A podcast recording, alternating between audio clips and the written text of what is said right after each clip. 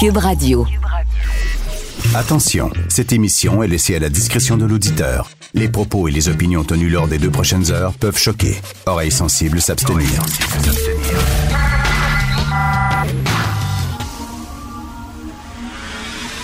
Martino. Richard Martineau. Politiquement incorrect.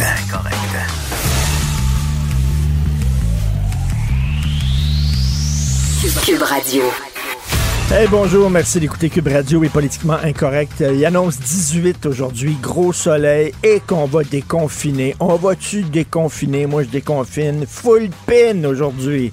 Pas sûr que dans les parcs, quand les gens vont garder le 2 mètres bien, bien longtemps avec le beau temps, tout ça. Mais en tout cas, aujourd'hui, une journée magnifique. Le 4 mai, j'ai bien hâte de voir ça, comment ça va être dans les commerces. Hein, comment ça va être là, dans les librairies qui vont ouvrir? là, tu, tu, t'ouvres, euh, tu touches les livres, tu ouvres le livre, tu regardes le livre, tu le déposes là, il y a un autre le prend. Déjà que dans les épiceries, là, tout le monde tente les fruits, les légumes, puis tout ça. Là. Puis pourtant, euh, on le sait, là, le virus euh, reste sur reste vivant euh, sur toutes sortes de surfaces pendant, pendant quand même quelques heures. Mais je sais pas comment ça va. Essayez les vêtements dans les boutiques de vêtements, essayez les souliers, essayez. Ah non, je prends pas cette chemise-là, je la redonne. Ça va être, ça va être comment ça va se faire, on verra. On va improviser au fur et à mesure. Vous savez qu'il y a toujours des tensions entre le Québec et le reste du pays, tout le temps, tout le temps. Euh, souvent, les Canadiens charlent contre les Québécois sur la péréquation. Ils prennent l'argent de la péréquation puis s'offrent des programmes sociaux chromés que même les provinces riches ne peuvent pas s'offrir, comme les garderies, euh, les garderies euh, pas chères. Il y a tout le temps, tout le temps des tensions. Ils veulent notre pétrole, mais ils veulent pas qu'on passe des gazoducs sur leur territoire, maudits Québécois, etc. Et là, il y a un texte dans le National Post euh, aujourd'hui en disant Hey, c'est quand même bizarre. La pire province au Canada, c'est le Québec. 60% des décès, euh, c'est au Québec euh, de, de la COVID. Et pourtant, c'est la première province à déconfiner. Alors là, c'est ce qu'ils disent. C'est comme, euh, est-ce qu'ils sont insouciants, les Québécois? Et là, ils sortent des sondages et ça a l'air que c'est au Québec où on a le moins peur de la COVID et du virus. C'est un sondage qui est sorti de toutes les provinces au Canada. C'est ici qu'on a moins peur. Amenez le virus. Amenez le virus. Nous autres, on s'en fout. Est-ce que ceci explique cela? Est-ce que ça se peut, c'est parce qu'on n'a pas suffisamment peur du virus que c'est ici que le plus grand nombre de gens touchés, contaminés, de décès, etc. En tout cas, il va y avoir, une tension au Canada. Ils disent, voyons donc, c'est l'épicentre à Montréal, c'est l'épicentre le Québec, puis eux autres vont déconfiner.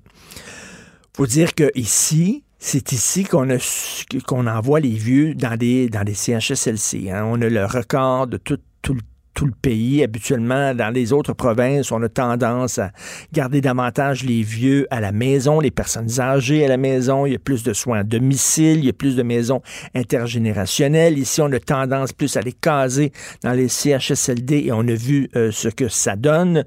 Donc, euh, euh, peut-être que ceci aussi est une explication. Mais bref, on dit longtemps, on tend à dire ils sont un peu insouciants, les Québécois, envers le virus. On va l'entendre au cours des prochains jours. Ça le dit, ça le dit. Ça se peut-tu qu'il y a un peu de vrai là-dedans? Moi, sur ma page Facebook, je mets toutes sortes de nouvelles, je lis des nouvelles, je mets ça là-dessus. Et, euh, bon, tu sais, en Allemagne, ils ont déconfiné, puis le nombre de gens contaminés a augmenté. C'est tout. Je dis pas que ça va être ici comme ça au Québec. Je dis pas ça. On peut pas.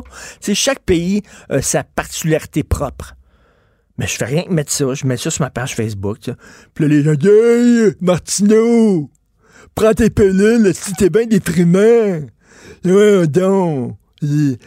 Pourquoi tu les, les- mauvaises nouvelles? Je, je, dis pas, je dis pas que ça s'en va comme. Je fais rien. Voici une nouvelle intéressante. Une nouvelle intéressante. En Allemagne, ils ont déconfiné, ça augmente. Ah, intéressant. Puis s'il y a une autre nouvelle, euh, ils ont déconfiné, puis ça augmente pas, puis ça va bien, je vais le mettre sur ma page Facebook aussi. La Suède, il y a des gens qui disent qu'ils ont déconfiné, puis c'est pas pire, je le mets sur ma page. Mais quand c'est des nouvelles un peu plus négatives, comme ça, là, en Allemagne, oh! Peut-être qu'ils ont raison de dire qu'on est insouciant. Ça se peut-tu que notre côté latin, là, oh, ça va bien aller, petite bière tabarnak, puis une petite cigarette dehors, puis ça va se passer, puis donc, donc, enough, t'es pas pour rien. Se peut-tu qu'il y a un côté latin, là, un peu insouciant au Québec? Je sais pas, je vois les, remarques, les réactions, les messages que je reçois, puis je me dis, coudon, sans tomber dans la paranoïa, puis euh, dans l'hypochondriaque, puis c'est épouvantable, puis il faut pas... Ben non, je suis pour le déconfinement, c'est correct, c'est un test. Hein. On va l'essayer, mais on peut se poser des questions. Mais dès que j'arrive avec quelque chose d'un peu... Tu sais... Euh, oh, tabarnak, prends tes pilules, te trouves déprimé, moi! Ça va bien te pâter! Ça, c'est, ça, c'est le Québécois. Petite bien, puis moi, là, on est dehors sur notre balcon, puis là, on est bien, petit barbecue, puis bref. Euh, ce matin, j'entre au bureau, euh, il y a des lettres, j'ouvre la première lettre. Monsieur, je trouve que les médias sont sensationnalistes. Puis tu ben oui. Eh oui, on a tout inventé ça. C'est tous des comédiens. Hein, il n'y a pas de vieux qui mènent en CHSLD. Tout ça, c'est des comédiens qu'on a maquillés. Puis ça, ben, c'est pour les codes d'écoute. Ben oui, tout ça est inventé. My God! hier, moi, j'ai reçu un message aussi sur Facebook que j'ai bloqué. C'est à cause de la 5G. Savez-vous pourquoi il y a tant de cas au Québec? C'est parce que c'est au Québec où la 5G est plus présente. C'est à cause des ondes. ces gens-là votent. Hein. Pensez à ça, ces gens-là votent, ces gens-là ont des enfants. Euh, si cette crise-là nous aura appris quelque chose, c'est qu'il y en a en Christie des tapons. Hein, vraiment, là, il y en a beaucoup des imbéciles qui croient absolument n'importe quoi, là, et, euh, qui toutes sortes de théories complètement débiles et fumistes et fumeuses qui circulent. Bref, j'ai très hâte de voir ça. Euh, les Ikea, le 4 mai, les boutiques de vêtements, ça va se passer comment? Les, les librairies, est-ce qu'il va falloir attendre comme euh, à la pharmacie, c'est-à-dire faire la queue, puis ils vont dire, vous avez seulement besoin, seulement deux personnes à la fois qui peuvent entrer dans la librairie vous pouvez pas toucher les livres. Comment ça va se passer exactement? On le sait pas. Et là, les restaurateurs, c'est certain que là, je vois Peter Sergakis, euh, le porte-parole des restaurateurs, qui dit, euh, écoute, 50% des restaurants passeront pas au travers. Ça, c'est vraiment c'est une tristesse incroyable parce que, voulez-vous vraiment aller dans un restaurant actuellement? Lui dit, moi, je vois pas, je vois pas d'issue pour les restos. Le temps qu'il n'y a pas de vaccin, je pense pas que les gens vont vouloir aller dans un endroit tout petit. Puis c'est bien beau dire une table sur deux seulement, là. On va mettre, on va ouvrir seulement une table sur deux pour s'assurer qu'il y a une distance, mais il dit, tu peux pas, tu peux pas survivre, un restaurant ne peut pas survivre euh, économiquement avec seulement la moitié des tables disponibles, ouvertes. C'est impossible. Donc, qui va aller dans les... puis te faire servir avec quelqu'un avec un masque, avec des gants, puis tout ça. Bref, pour les restaurateurs, c'est extrêmement difficile. Déjà que leur marge de profit, elle est très, très mince. C'est des gens qui travaillent comme des fous. Euh, il y a une tristesse là-dedans de voir que, écoute, ton restaurant roule, tu as travaillé pendant deux, trois ans, et là, finalement, tu as une clientèle fidèle, puis là, ça, ça arrive, paf, et ça scie les jambes. Et comme a dit le gouvernement, c'est pas demain la veille, là. On va peut-être ouvrir le 4 mai des commerces et tout ça. La construction va reprendre, mais c'est pas demain la veille qu'on va pouvoir aller manger dans des restos puis aller dans des bars. Malheureusement, vous écoutez politiquement incorrect. Martino. Un Martino par jour éloigne le médecin pour toujours. Vous écoutez Politiquement incorrect. Alors, nous parlons d'économie avec l'excellent Michel Gérard, chroniqueur à la section argent, Journal de Montréal, Journal de Québec. Salut, Michel.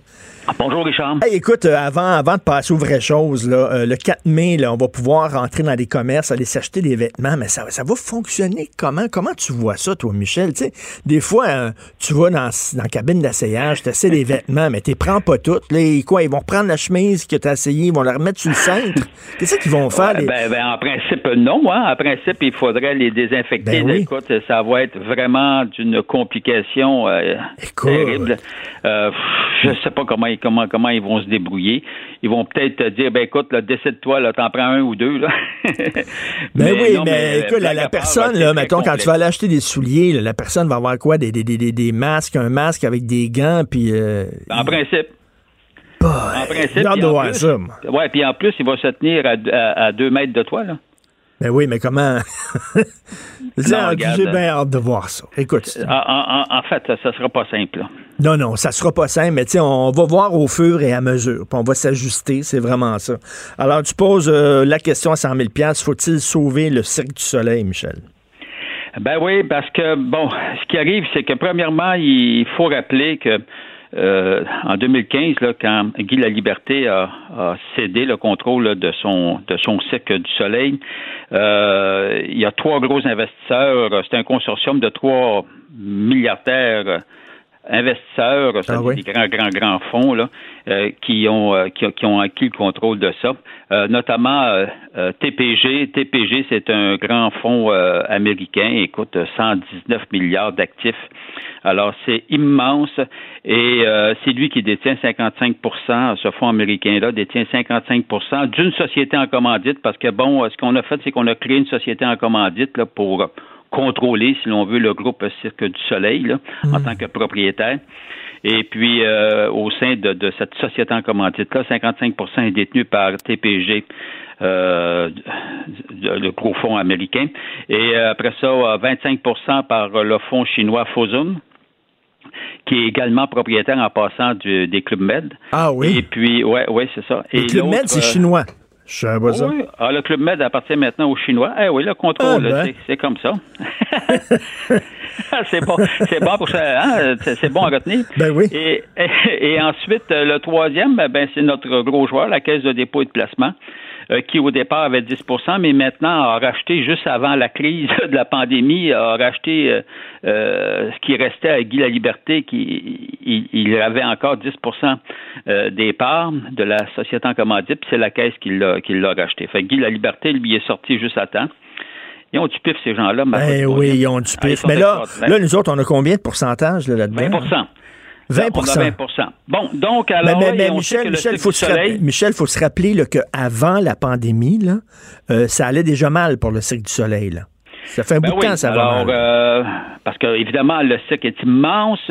Ils ont des grosses dépenses. Euh, mondiales et puis bon évidemment tu es toujours tributaire par rapport à tes spectacles combien de mm. billets que tu vas que tu vas, tu vas pouvoir vendre etc bon mais j'imagine que c'est tout un setup tu sais tu sais, ça fonctionne pas à petits coups, ces, ces histoires-là. Mais cela étant dit, donc euh, oui, euh, puis là arrive la pandémie, puis là on les comprend. Là arrive la pandémie, on s'entend, les spectacles sont, tous les spectacles sont suspendus, évidemment, sont arrêtés.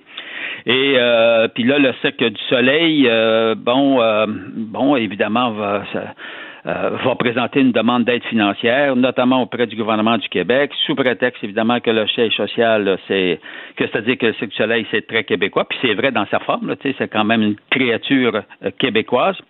Le problème que j'ai avec ça, moi, c'est, écoute bien, on parle d'une entreprise détenue par trois fonds milliardaires. Ben oui.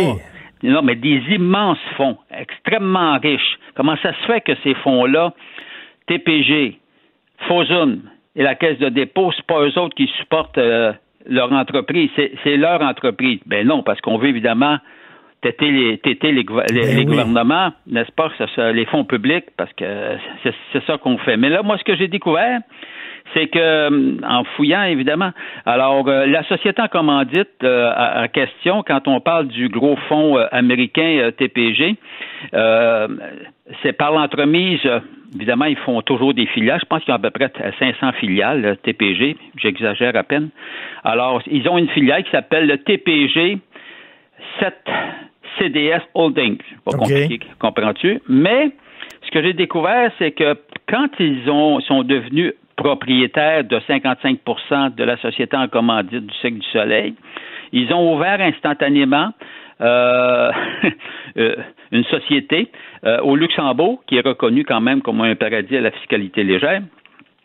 Alors, où ils ont transféré toutes les parts qu'ils détiennent dans le du Soleil. Ah. Ils ont, ils ont transféré dans, dans cette société au Luxembourg qui s'appelle la CDS Luxembourg Holdings.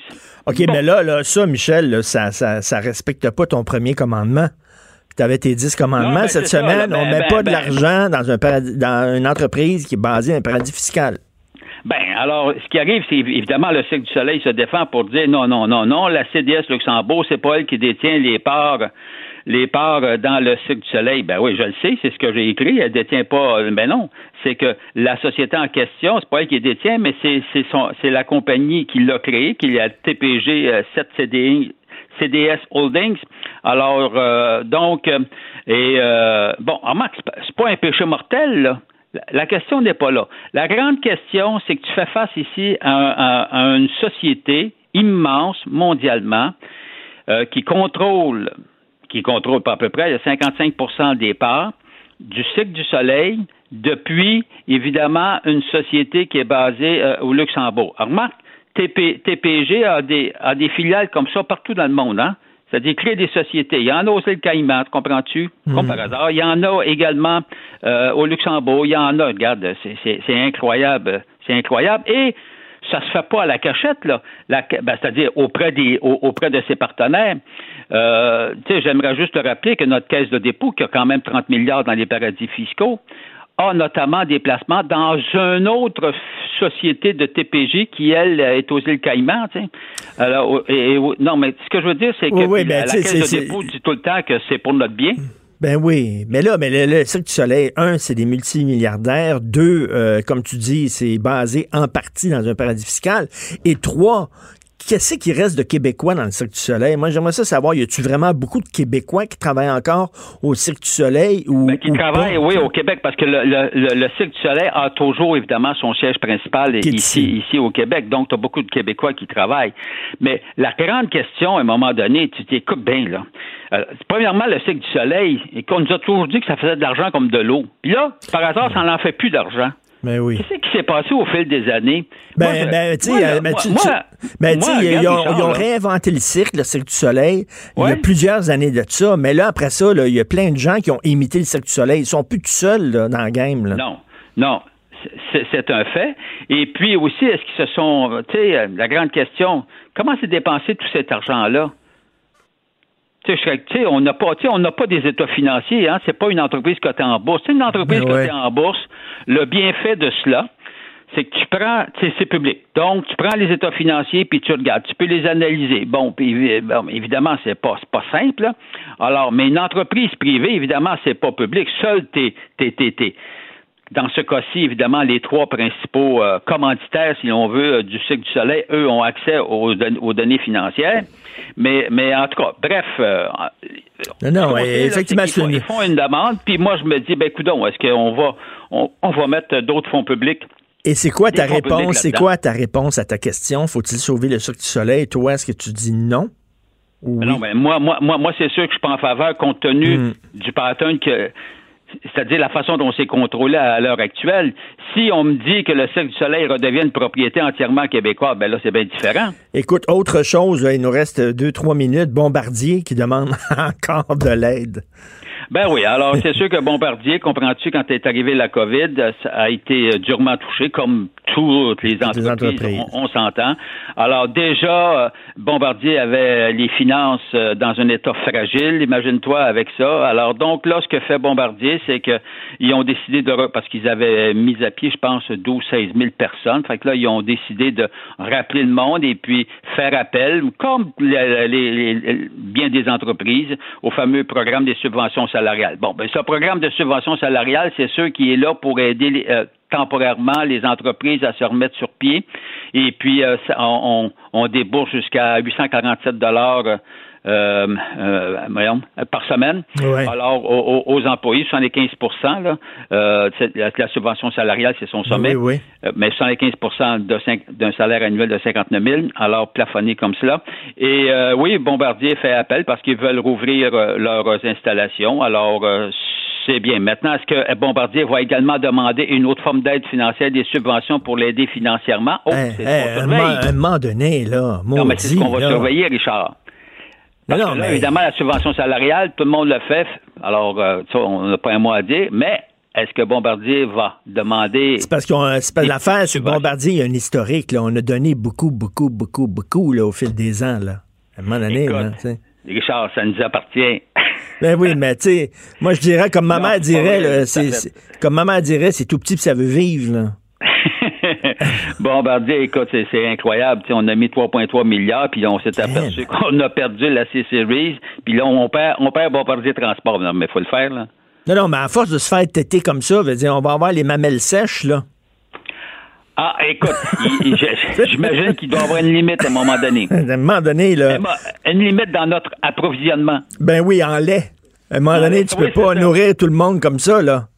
Non, parce qu'on euh, ne sait pas comment on va, on va réussir à payer. Parce que là, il faut jamais oublier, c'est bon de le rappeler, c'est que quand on fait appel comme ça au gouvernement, l'argent ne pousse pas dans les arbres. L'argent, l'argent provient des contribuables, de tous les contribuables. Et puis ce que tu mets là-dedans, tu ne le mets pas dans la santé. Ben, exactement.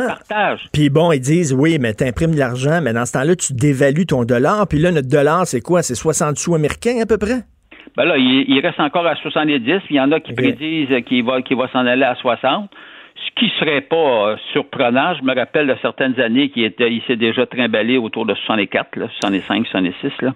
Or, euh, mais euh, ben, on verra. Là, on verra. C'est un autre problème. C'est la phrase, la phrase magique. Premier ministre. Oui, on verra. On va te lire, on va continuer à te lire, Michel Gérard, dans la section argent du Journal de Montréal, Journal de Québec. Merci. Passe une excellente journée. Salut, Richard. Salut. De 18 degrés, d'ailleurs. Super gros soleil. Yeah. Politiquement incorrect. À Cube Radio et sur LCN, le commentaire de Richard Martineau avec Jean-François Guérin. Cube Radio. Salut Richard. Salut Jean-François. Alors qu'on amorce à partir de lundi le déconfinement, la relance graduelle de l'économie québécoise, on va, on va être dans une sorte de laboratoire, on va prendre part à une sorte d'expérience collective, un pari risqué de ben même du gouvernement, mais un pari qu'on va prendre. Alors, faut vraiment être très prudent. Tout à fait. Écoute, on voit souvent dans les journaux, Jean-François, tu as vu ça, nous recherchons des hommes non-fumeurs de 30 à 40 ans ou des femmes en préménopause ou qui ont le diabète pour tester un médicament. Hein. On voit ça souvent. Là, là c'est nous recherchons 8 millions de personnes pour tester une théorie qui s'appelle le déconfinement. On fait partie d'un test, on fait partie d'une expérience. Et quand tu fais, là, quand tu vas dans des expériences comme ça, tu testes des médicaments. Euh, c'est souvent dans une université, soit à McGill, soit à l'université euh, euh, de Montréal, et c'est c'est sous, c'est dans un environnement contrôlé. Hein. On va te dire, tu te couches à telle heure, tu manges telle bouffe, etc. Tu fumes pas, tu bois pas, etc. Puis on te contrôle pendant quelques jours pour tester le médicament. Ben là, c'est ça qu'il va falloir faire. Il va falloir quand même, oh, c'est une expérience. M. Arruda le dit, c'est un pari, c'est risqué. On ne sait pas où on s'en va avec ça. On va improviser au fur et à mesure, puis on va regarder ce qui se passe sous haute surveillance. Mais c'est une expérience qu'on tente ici, tout le monde ensemble au Québec.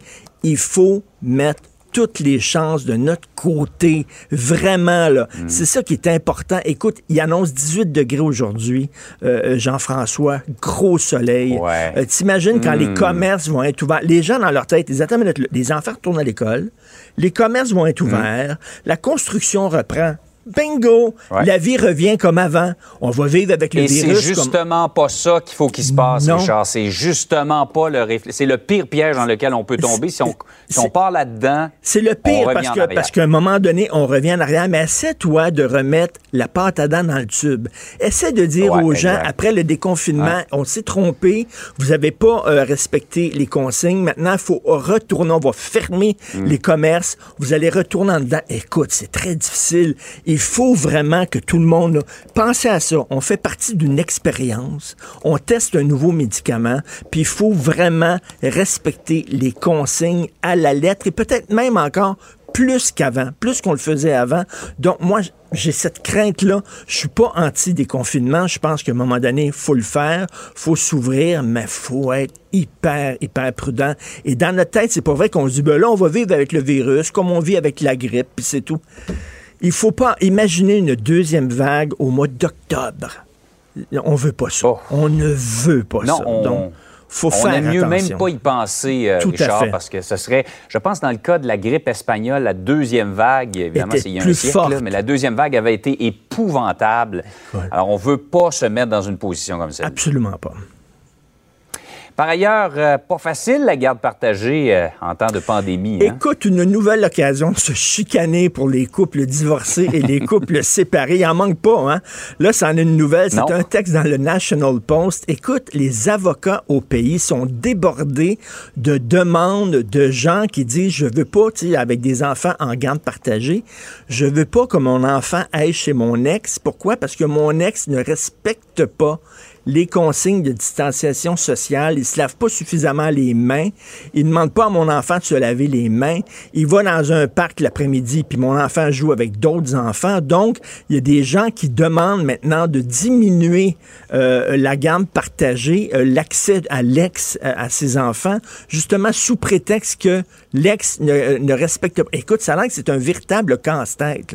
Ça n'a pas de bon sens. Et là, mm. les avocats disent, écoutez, là, entendez-vous, parce que déjà pour un enfant, pour les jeunes enfants, c'est déjà extrêmement stressant comme situation. Si en plus, déjà en plus, deux parents séparés, qui chicanent souvent. Si en plus vous dites ton parent, ton père ou ta mère met ta santé en danger, je veux plus que tu ailles ah. là-bas parce que, écoute, t'imagines le stress. Alors là, les avocats euh, font une demande aux gens en disant, écoutez, là, mais je, n'avais pas prévu ça, moi, qu'il y aurait des demandes comme ça, justement, de restreindre l'accès aux enfants à cause euh, de la fameuse pandémie. Mais bon, ça a l'air que c'est ça. Alors on dit, écoutez, essayez de vous entendre. On retourne les enfants à l'école, justement, parce qu'on on veut qu'ils reviennent à une vie un peu normale. Si en plus on commence à chicaner entre ex, c'est peut-être pas le temps pas besoin d'en ajouter une couche, comme on dit. Quand on sert la pandémie comme une arme de plus, qu'on... il y a peut-être des cas, euh, remarque Richard, où c'est Où c'est peut-être nécessaire, effectivement. C'est ça. Il y a peut-être des cas où c'est fondé, mais il y a peut-être des cas aussi où c'est de l'exagération. Je vous souhaite une excellente journée. 18 degrés dans la région de Montréal, gros soleil, sortez dans les parcs, mais faites attention, respectez les consignes, s'il vous plaît. Absolument faux. Discipline, discipline, discipline. Merci, Richard. Merci, Jean-François. Bonne journée. Salut. Richard Martineau. Politiquement incorrect. Alors, acheter local, hein, c'est ce qu'on se dit, puis c'est une sacrée bonne idée. Et on, là, on part une campagne à Québécois, c'est-à-dire consommer de la culture locale. Alors, Québécois qui veut encourager les gens à, écouter euh, de la musique québécoise, à regarder des films et des séries euh, québécois. Donc, nous allons en parler avec Monsieur Québécois lui-même, Pierre-Carl Pelado, qui est là. Bonjour, Monsieur Pelado. Bonjour, Richard, comment allez-vous? ça va très bien, ça va très bien. J'étais en train de monter euh, Camilleau de vélo, puis je vois, j'écoutais votre transition avec euh, avec Benoît. Je te dis, arrêtez de faire peur au monde, Richard. Mais il faut être réaliste aussi, là. C'était une balance, c'est une balance qui est difficile à avoir. Hein. C'est-à-dire que oui, il faut pas être paranoïaque, mais il faut aussi être prudent. C'est pas évident. Oui, oui, oui. Je sais que vous faites un travail exceptionnel. Euh, tu les chroniqueurs, les animateurs, euh, les journalistes, les reporters. Vraiment, euh, on vous remercie. J'ai eu l'occasion de le faire la semaine dernière sur une autre radio. mais je pense que c'est important de le faire parce que vous êtes là pour informer la population. Et puis, si je pense qu'il y a un rôle extrêmement essentiel à l'heure actuelle de la part des médias, c'est justement de faire en sorte autour euh, de ce grand phénomène et cette triste situation que nous connaissons depuis les dernières semaines, même les derniers mois maintenant, que justement il y ait euh, donc euh, plusieurs personnes, des citoyens, des citoyennes comme vous, qui euh, informiez le plus adéquatement possible la population. Merci Pierre Carl. Et, ben, j'ai des amis qui sont dans le milieu artistique, des amis humoristes et tout ça, qui trouvent ça extrêmement difficile, qui se retrouvent soudainement là, peuvent plus donner de show, personne dans les salles de spectacle, puis c'est pas demain la veille non plus là. On va déconfiner, mais je pense pas qu'on va réouvrir les salles de spectacle. Euh, donc, euh, les artistes sont dans une situation très précaire ces temps-ci. Oui, ben vous avez raison de le mentionner, Richard. D'ailleurs, euh, une des premières décisions que nous avons été appelés à prendre euh, quand euh, donc les annonces ont été faites un petit peu plus tôt, puis même avant les annonces, euh, c'était donc autour de, du centre Vidéotron et tout également aussi les spectacles, parce que peut-être qu'il y a des gens qui l'ignorent, mais Québécois est un très important producteur de spectacles. Hein. donc c'est vrai évidemment pour les artistes, ceux que nous voyons sur le stage, comme on dit en bon français, mm. mais tu sais, il y a énormément de pigistes, il y a énormément de collaborateurs, de collaboratrices autour, donc les ceux qui font les son, les éclairages, c'est vrai également aussi pour le centre Vidéotron. Alors, euh, tout ça est tombé euh, au neutre. Euh, certains ont dit sur pause.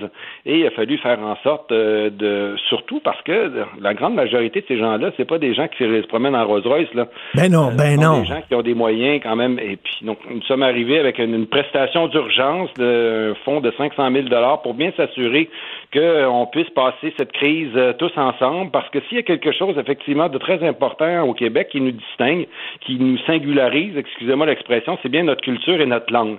Alors si nous la voulons euh, aussi fructueuse, aussi vivace là, dans les mois et les années qui viennent, il ben, faut y être attentif. Et c'est également aussi, je dirais, l'inspiration ou l'alimentation qui nous a amené à lancer ce mouvement produit d'ici. Mais comme on sait également aussi qu'une grande partie de notre, encore une fois, de notre, de, euh, communauté, c'est notre culture, ben, c'est également aussi très important de, de la mettre en valeur. Alors euh, oui, depuis le début, on y réfléchit. Qu'est-ce qu'on fait pour venir en aide à ceux et celles qui euh, travaillent pour justement la mettre en valeur?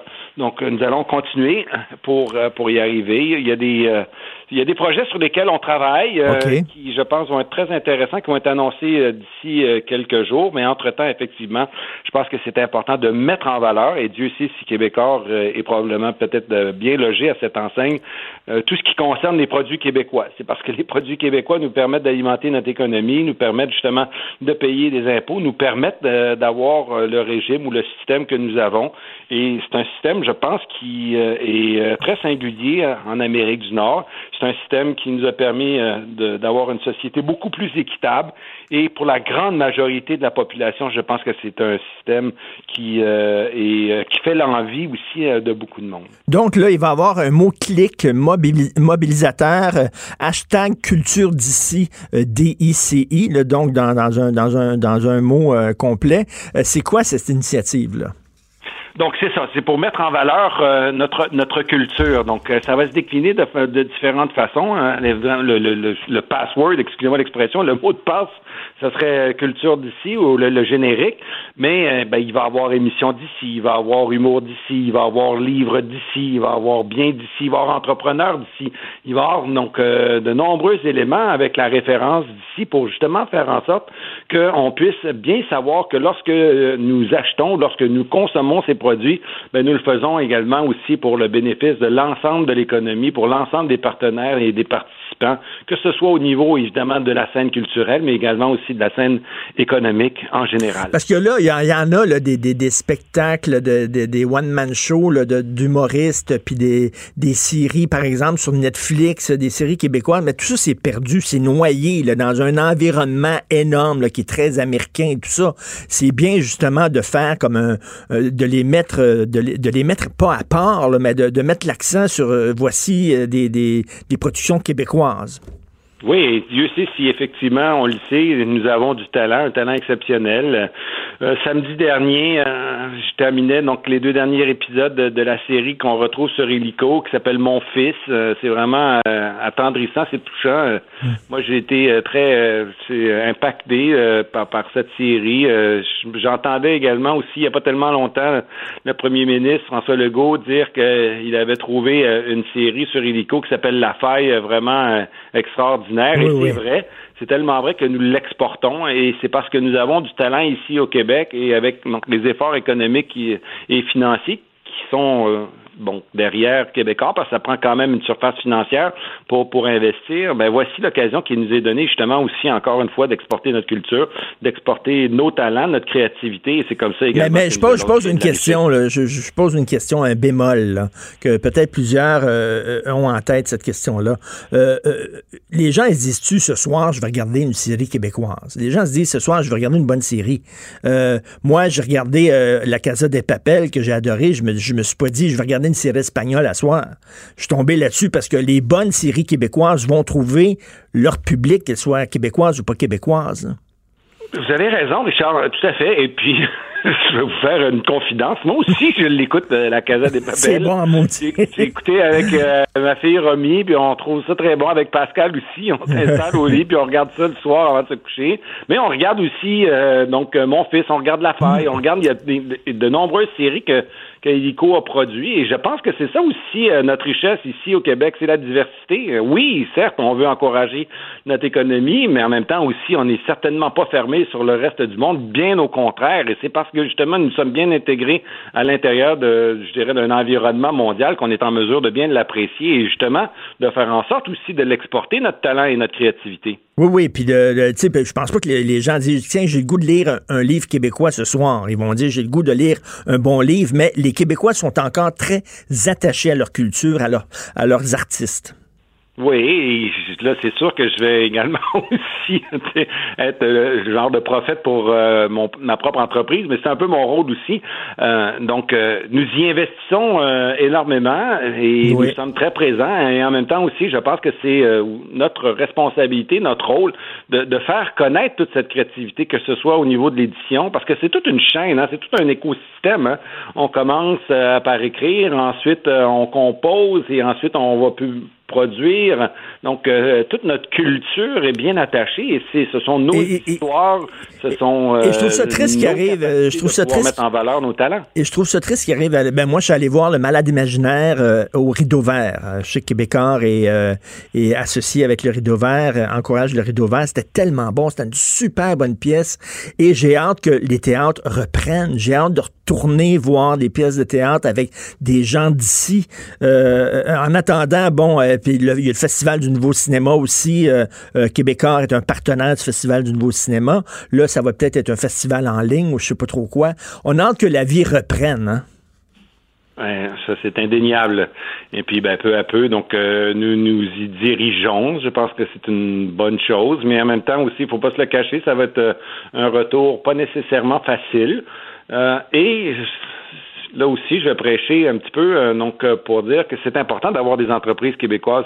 C'est important d'avoir justement un milieu économique euh, solide pour reconnaître cette sensibilité qui est la nôtre et de faire en sorte, comme vous l'avez mentionné, que des entreprises comme Québécois, mais uniquement pas uniquement Québécois, puissent être en mesure de, procurer un, soutien financier, que ce soit au rideau vert, au, au, théâtre, mais il y a le TNM et elles sont nombreuses, nos institutions culturelles, culturelle mais c'est parce qu'effectivement, on va avoir de plus en plus d'entreprises et puis qui vont pouvoir avoir une activité solide euh, que nous allons être en mesure également aussi d'avoir des organismes comme ça qui vont financer ou vont continuer à financer notre culture et puis nos, nos, nos institutions. Et là, là c'est le début d'une série d'annonces. Là, c'est une campagne de promotion. On le disait, hein, hashtag émission d'ici, hashtag production d'ici, euh, humour d'ici, livre d'ici, pour faire la promotion des produits québécois.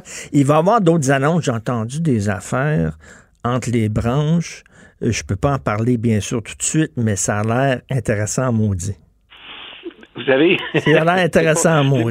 La, la, pandémie a évidemment été pour euh, de très nombreuses activités, de très nombreuses entreprises un moment de, de repos, de pause. Euh, mais chez nous, euh, ça nous a donné également aussi, mais je pense que également pour les autres, bien que l'activité économique au sens strict du terme a peut-être euh, a été freinée, mais ça n'empêche pas, je dirais, donc les entrepreneurs, les dirigeants, les dirigeantes de faire en sorte justement de créer et de penser à de nouveaux projets. Et euh, c'est ce que nous avons fait. Nous avons travaillé euh, très fort. Nous avions déjà ces projets, mais là aujourd'hui, donc je dirais que la situation nous a donné l'occasion d'y consacrer encore davantage d'énergie et puis de les accélérer. Et c'est vrai. Richard, euh, il y aura quelques annonces. Comme oui, oui, j'ai hâte, euh, j'ai hâte qu'on puisse, j'ai hâte qu'on puisse en parler. En terminant, en terminant, je peux-tu faire du people en terminant? Oui. Pascal, Pascal, euh, grossesse en temps de pandémie, est-ce qu'elle va accoucher bientôt? C'est quand? Oui, ben, écoutez, Richard, tout se passe bien. Pascal est bien à la maison, évidemment est très attentive euh, et puis euh, donc elle prend toutes les mesures sanitaires euh, nécessaires. Ça va être quoi, un accouchement dans une piscine dans le salon que vous allez monter dans le salon ou quoi? Non, non, non, ça va se passer à Sainte-Justine. OK. et puis ça devrait être, je dirais, donc à la mi-juin. Donc, euh, entre-temps, effectivement, si tout se passe bien, euh, ça devrait peut-être encore euh, davantage s'améliorer. On le souhaite. Et puis, en tout cas, ça va un autre beau moment pour Pascal et moi. Une autre belle annonce. Merci beaucoup. Ben, bonne, bonne, bonne grossesse et bon confinement. merci à toute l'équipe de Cube. Merci, Pierre-Carl. Au revoir. Martineau et l'actualité, c'est comme le yin et le yang. Impossible de dissocier. Politiquement incorrect. Alors, nous parlons à l'analyste politique Emmanuel Latraverse. Salut, Emmanuel. Bonjour. Écoute, je veux, te, je, veux, je veux te parler de ce texte que j'ai vu dans le National Post où on dit Hey, le Québec, c'est la pire province au point de vue de la COVID, puis c'est la première à déconfiner. Et là, tu sens une tension dans le Canada anglais en disant mais comment ça se fait que la plupart des cas, c'est au Québec, mais eux autres, ils ont l'air d'être insouciants. Puis ils vont déconfiner. Écoute, ça, ça risque d'avoir une certaine tension, non? Ben, c'est sûr que la décision de M. Legault de déconfiner est déconfiner quand même assez rapidement, euh, en incluant les écoles, je mmh. dirais, avec tous les facteurs de risque que ça comporte, euh, soulève bien des questions au Canada anglais, objectivement, comme dans le reste de la société. Là. Euh, et l'inquiétude, c'est que c'est que M. Legault soit un peu cowboy dans sa façon de procéder, parce que c'est là qu'on voit, je pense aussi les les limites de la coordination fédérale provinciale. Tu sais, euh, Ottawa s'est entendu avec les provinces pour euh, instaurer des barèmes, qui vont guider là, les de conditions à remplir pour euh, pouvoir déconfiner graduellement les économies. Mais si on compare le Québec aux autres provinces, c'est parce que tu as des barèmes que tout le monde s'entend sur comment les interpréter. Hein? Hum, hum, hum. Je pense que c'est l'interprétation assez élastique du Québec face à ces barèmes-là qui euh, soulèvent beaucoup, beaucoup, beaucoup d'interrogations un peu partout euh, au Canada, je dirais. Parce que dans les autres provinces, on a vraiment décidé qu'on ne déconfinait rien avant d'avoir une baisse du nombre de nouveaux cas euh, pendant 12 à 14 jours. Là. Alors, M. Legault peut plaider qu'au Québec, les CHSLD, c'est une, une, crise à hmm. part. Mais la réalité, c'est que même si on enlève les CHSLD, on n'a pas une baisse des nouveaux taux pendant 12 jours consécutifs. Là. Alors, c'est comme si le Québec annonce des mesures en espérant que rendu au 11 mai, on va l'avoir eu, ce 12 jours de baisse de transmission, mais c'est pas ça qu'on Mais là, M. Legault, là, il fait confiance aux Québécois parce qu'il remet, je dis pas son avenir politique, là, mais quand même une part de sa crédibilité dans les mains des Québécois. Puis là, il doit se croiser les doigts en disant, j'espère que les Québécois vont être prudents parce que, écoute, dans la tête de bien du monde, Emmanuel, tu le sais, les enfants retournent à l'école, la construction reprend, les commerces, on va pouvoir les magasiner, la vie revient comme, je pas sûr que les gens dans leur tête vont dire il faut continuer là, avec les consignes. De, ils, ils risquent de l'échapper. Ben non, puis c'est très difficile de dire aux gens vous pouvez pas faire un 5 à 7, mettons, avec vos voisins de la cour dans l'arrière, mm. mais votre fille peut aller à l'école avec leur fille. Ben oui. Alors, on s'entend là. Euh, et le gros problème, c'est c'est sûr que M. Legault en remet beaucoup, beaucoup à la responsabilité des Québécois de mm. faire preuve de discipline, mais objectivement parlant, et là où je crois que le bas blesse, c'est que c'est pas vrai que c'est seulement dans les mains des Québécois. Objectivement, dans les critères fondamentaux là, qui sont respectés par en tout cas, qui sont observés, sur lesquels il y a un consensus, là, ça prend deux choses. Il faut que la, la transmission communautaire soit sous contrôle. Ça, c'est vrai qu'il y a certaines régions où c'est le cas. Mais il faut avoir la capacité de tester. Et au Québec, ça voudrait dire tester 15 000 personnes par jour. Tester des gens, on est à 5 en ce moment. Hein? Avoir une stratégie de test qui permet de rechercher des cas et non pas seulement des confirmer comme on fait en ce moment dans les hôpitaux, mais surtout, c'est tester du monde, c'est bien. Mais ce que ça prend, c'est l'armée d'individus en arrière qui, à chaque fois qu'il y a un cas positif, vont être capables de retracer toutes les personnes qui ont été en contact avec le patient positif. Et, euh, c'est très inégal, ça, la capacité de faire ça dans les différentes régions du Québec. Alors, tant que tu n'as pas cette arrière-garde épidémiologique d'enquête, ben, tu prends un gros risque en relâchant le monde dans la communauté. On s'entend ben oui. L'idée, c'est que c'est pas sûr que tu vas être capable de contrôler et de contenir les prochaines Puis, puis attends une minute, Emmanuel, mettons, là, OK, ça, on va faire ça sous haute surveillance. Puis on va réajuster le tir de façon régulière. Mais mettons, mettons que l'expérience, parce qu'on fait partie, là, on, participe à une expérience collective, le des, confinements, c'est risqué. Mais mettons qu'on dit, ouh, là, c'est trop risqué, les chiffres remontent, etc. Mais là, tu peux pas remettre le tube dans, dans la pâte à dents dans le tube. Tu peux pas dire aux gens, OK, bon, on va fermer les commerces, vous allez retourner chez vous? Ben, de un, moi, je pense que objectivement, les gouvernements vont apprendre à remettre la patate dans le tube parce que tant qu'il n'y aura pas de vaccin, c'est la réalité dans laquelle on risque d'être pris. Mais la plus grosse interrogation, c'est si on a des nouvelles éclosions, est-ce qu'on va être capable de les soigner sans submerger le système de santé? Hmm. Monsieur Legault dit facilement, il ne faut pas s'inquiéter, on avait 7000 lits libérés, il y en a juste 1500 qui sont occupés. OK. En attendant, il manque à ce jour 10 000 personnes dans le système de santé. Il y a des infirmières qui sont en quarantaine parce qu'elles sont allées en CHSLD et que là, maintenant, il faut qu'elles fassent un isolement volontaire. Et à un moment donné, il va falloir que les chirurgies électives et les autres soins de santé reprennent. Alors, c'est pas vrai qu'on va maintenir cette marge de manœuvre de 5000 lits de libre dans les hôpitaux du Québec. Euh, à terme, pendant euh, jusqu'au jusqu'à la fin du mois de juin, puis pendant tout l'été, puis à l'automne prochain, donc, c'est comme si l'esprit euh, psychologique collectif est prêt à un déconfinement, mais la crainte sur le plan du gouvernement Legault, c'est qu'en termes d'enquête et en termes de soins de santé, mhm. on soit encore sur la corde raide. Parce que je comprends que c'est un pari risqué, comme dit M. Arruda. Euh, le risque zéro, ça n'existe pas, mais il faut que tu fasses en sorte que le risque soit minimal. C'est vraiment, est-ce qu'on le fait trop tôt? Mais c'est en même temps, il faut comprendre que la majorité des provinces n'ont pas fermé leur secteur manufacturier, par exemple. OK? Donc, euh, de leur ouvrir, c'est une ouverture, mais elle est relative en même temps, là, parce que dans la majorité euh, des secteurs manufacturiers, des usines, etc., ont continué, euh, plusieurs ont continué à, fonctionner dans le reste du Canada. Le gros problème, puis je pense que M. Arda l'a très bien expliqué hier, c'est euh, le risque économique et le risque social que moi j'appelle. Euh, hmm. Et ça, c'est trois éléments qui sont objectivement tous aussi importants les uns des autres. Là. Si on se ramasse au terme de tout ça et que l'économie est complètement détruite, ben on sera pas tellement mieux là.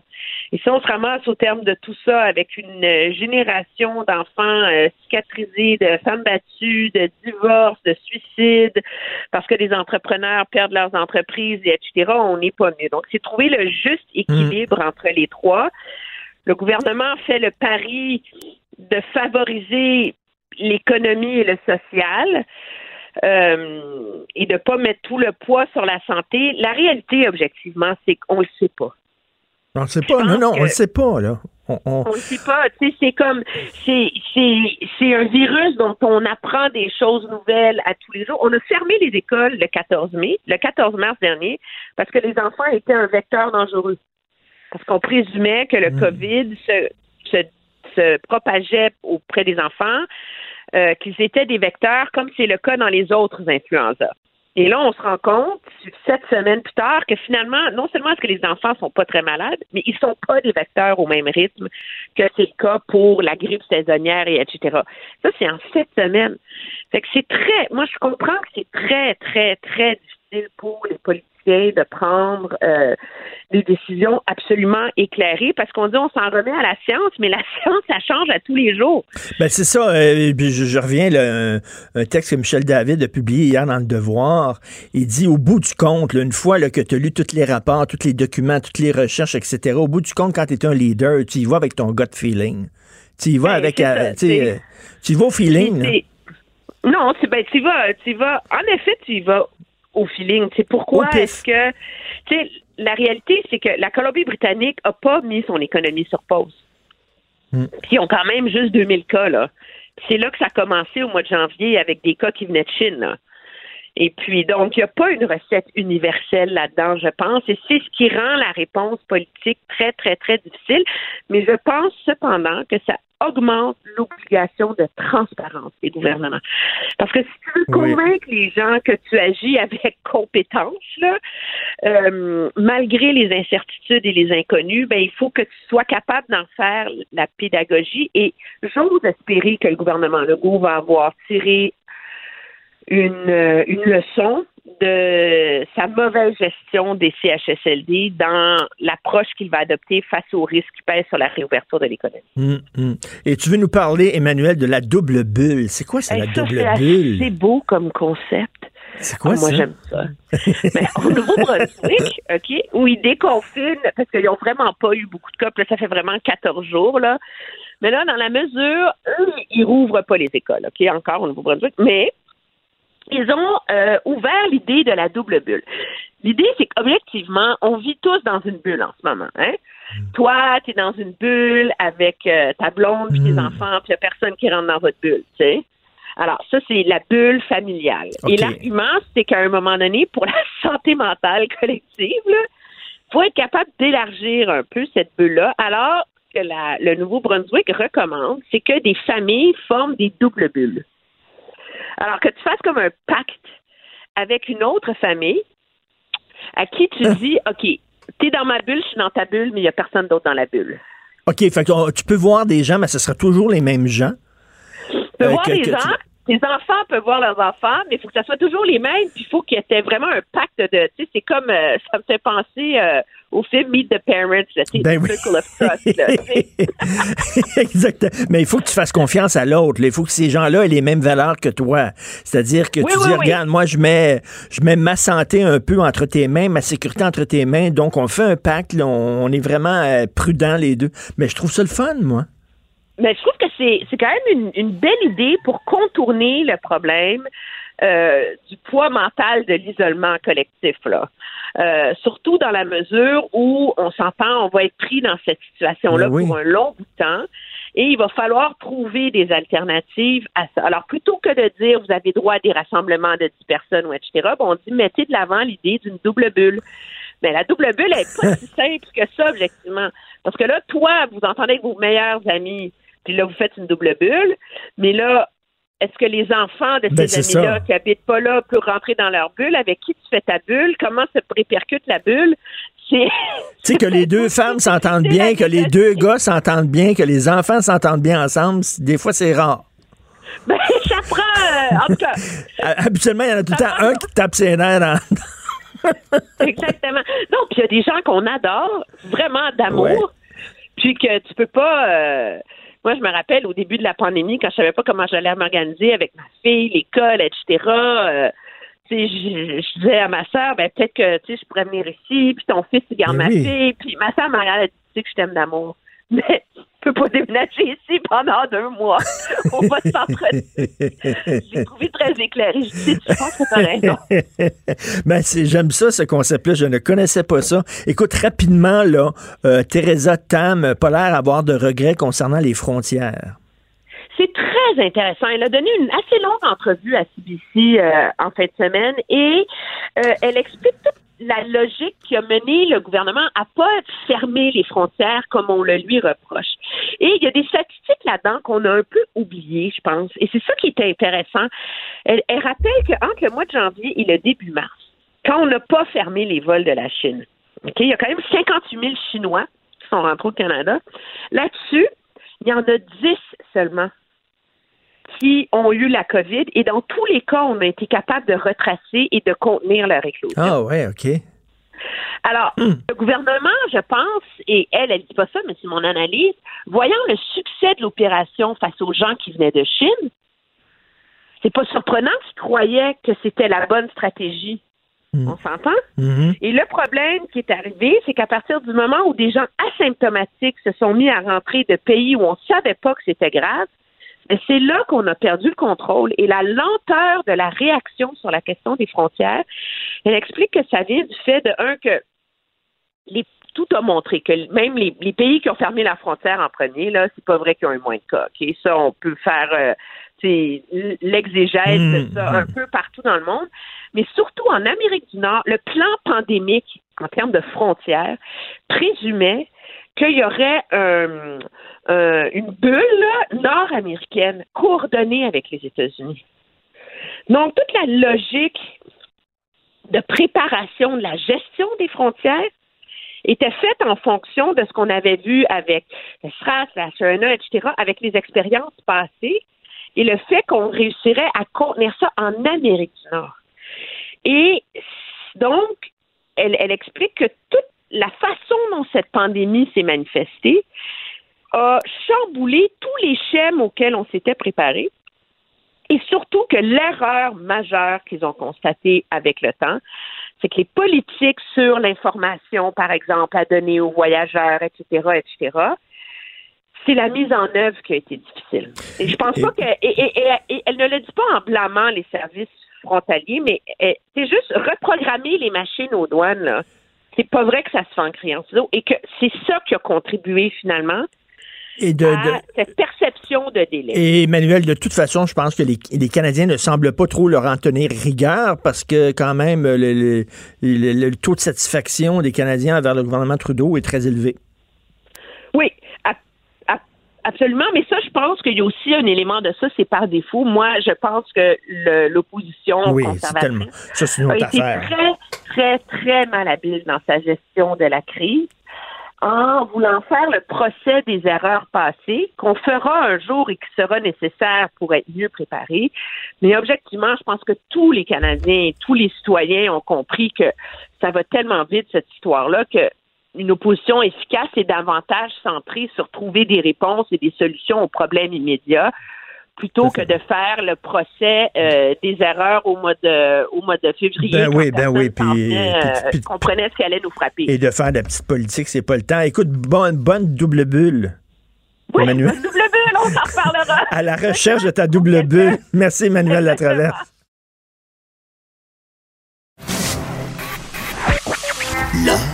Est dans la manière. Non, c'est pas de la comédie. C'est politiquement incorrect avec Martineau. Ça risque d'être la plus grande bataille de notre vie. COVID-19. Wait.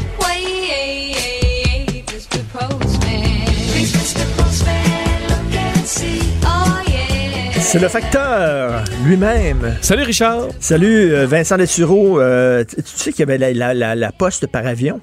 Ben oui, effectivement. Ben oui. Ben en fait, ça existe encore, là. Je veux dire, euh, les UPS et d'autres ont des avions. Ça va être toi, c'est notre facteur volant. C'est bon. Mais, tu viens dans Seul au monde, là, Tom Hanks. C'est un avion euh, qui ben transportait du courrier. Hein? Tic-tac, tic-tac. Alors, on commence le plan de réouverture de l'économie, bien sûr, qui fait énormément réagir. Oui, rappelez quand même que c'est le sujet de conversation un peu partout au Québec, alors qu'on poursuit quand même, et cette semaine, on va avoir de nouveaux détails sur, euh, entre autres aujourd'hui, au point de presse, sur le, d'autres mesures de déconfinement au, Québec ou de réouverture de, l'économie. Euh, est-ce qu'on parlera des régions? donc, on verra le, point de presse à 13h. des commerces qui ont une porte sur la rue, c'est-à-dire que, bon, pas, pas dans les centres commerciaux. Exact. Ça, donc, ce qui a été annoncé hier, vous vous rappelez, commerce de détail à partir du 11 mai, ce qui est en dehors de Montréal. Eh ben, la, Montréal élargit, là, la CMM.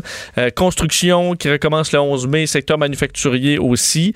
Euh, et euh, ça fait beaucoup réagir parce qu'évidemment, au Québec, mais ailleurs au Canada également, où chaque province a ses, sa façon de faire, son plan.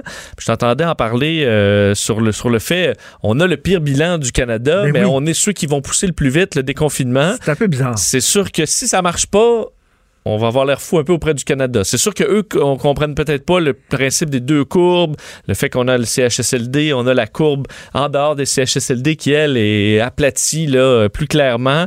Alors, Mais t'as euh, pas peur, toi, que les gens se disent, tu sais, c'est pas tous des génies, là. dans la rue, tu le sais, là. C'est pas tous des génies. des, règles, des fois, le moindrement complexe et nuancé, c'est dur. Hein. Que, les gens se disent, les, enfants retournent à l'école, je peux retourner magasiner, euh, la construction européenne. Ben, je l'entends beaucoup, le fait de. Ben là, pourquoi? Ils rouvrent ça, mais puis moi, je peux pas encore faire ça. Ben, justement, tu peux encore moins faire ça parce que on ouvre ce qui est le plus urgent, et ce que ça fait, c'est que ça rend encore plus important le confinement dans nos vies privées. Ça fait que le, petit souper que tu fais en secret avec des chums, il y a encore plus de chances que la personne que tu reçois ait la COVID-19 parce qu'elle va travailler, euh, va aller dans un magasin. Euh, donc, euh, il, ben, va falloir qu'il y ait un rappel constant des autorités. là. Oui. C'est un discours intelligent que tu Oui pas tout des Einstein. Non, mais je, sais, là. Je, je, tu vas-tu voir ces médias sociaux ce qui s'écrit? Je vais voir. J'ai le supprimé euh, des amis ben, assez. Le euh, pourcentage de tapons est assez élevé quand même. Parce qu'il faut comprendre le. Mais j'ai aimé euh, notre collègue Mario Dumont l'illustrer. On aurait peut-être dû plutôt parler que de déconfinement, de dire on rajoute des services dans les services essentiels On rajoute ça comme étant le manufacturier, la construction, parce que c'est essentiel que l'économie survive un peu si on veut se payer des services. Alors, c'est une nécessité pour le Québec d'ouvrir un peu. On aurait peut-être dû utiliser ces termes-là, le dire on rajoute ça aux services essentiels que de parler de déconfinement. Là, on a l'impression que c'est la, lumière au bout du tunnel. Alors, il euh, faudra faire très attention. Il y aura des rappels constants, évidemment, sur l'importance, alors qu'il y a des inquiétudes dans plusieurs domaines. On le voit dans le journal ce matin, dans le milieu de, la restauration. Check bien ça. Check bien ça, avec le beau temps. Là. Check bien ça. Là, il va aller chez Ikea, puis après ça, il va aller... Check bien ça, toi. Ben... Mais c'est sûr que ceux qui ont des petites cours ou des balcons, là, ils mettent des petites fleurs, puis pour passer l'été, ça va être le fun, mais il faut pas, euh, faut pas recevoir des amis, ça c'est clair. Hey, c'est aujourd'hui que G.I. Joe arrive. Oui, euh, quoi que je regardais des détails, c'est en fait euh, des militaires, on les attendait, les militaires en renfort dans les CHSLD. Et il y a là-dedans des militaires de Valcartier, là, plusieurs dizaines de militaires qui vont arriver dans les CHSLD. Mais je voyais un point de presse d'un des représentants qui disait ils n'arriveront pas aujourd'hui, ils s'en vont aujourd'hui dans une dernière formation qui va les amener dans les CHSLD où ils devraient arriver à partir du 1er mai. Alors, c'est euh, vendredi. Euh, alors, c'est dans les prochains jours. On est à faire les dernières formations euh, avant que ces militaires de Valcartier puissent aller aider dans les CHSLD de Montréal et Laval. On sait que c'est des militaires de la région de Québec, là, Valcartier, mais ils n'iront pas dans la région de Québec. On sait qu'il y aurait des besoins peut-être en Jeffrey Hill, entre autres la résidence, les jardins d'Évangéline à Beauport, mais c'est géré à Ottawa et on envoie donc au plus urgent, et c'est les CHSLD de Montréal et Laval où les militaires de Valcartier seront déployés très bientôt, dit-on. Alors, la courbe s'aplatit au pays de la Poutine. Non, et loin de ça. Non, au pays de la Poutine. Ah, oui. Ça s'aplatit, mais, au pays de Poutine, ça s'aplatit pas. Ah non, vraiment, dans les courbes qui montent euh, encore, comme on le voyait, nous, euh, il y a plusieurs semaines, là, une courbe qui fait juste monter de plus en plus vite. C'est ce qu'on retrouve en Russie, là, où d'ailleurs, on annonce le prolongement de l'interdiction d'entrée des étrangers jusqu'au 30 avril. Euh, mais on, voit là, on ajoute 6000 cas en Russie, sans décès. Sans décès, ça paraît pas beaucoup parce qu'ici, on a ça, là, décès. Mais c'est vraiment le nombre de cas qui est en forte augmentation en Russie. Le nombre de décès aussi qui augmente de façon euh, très, très élevée. C'est maintenant le huitième pays le plus touché.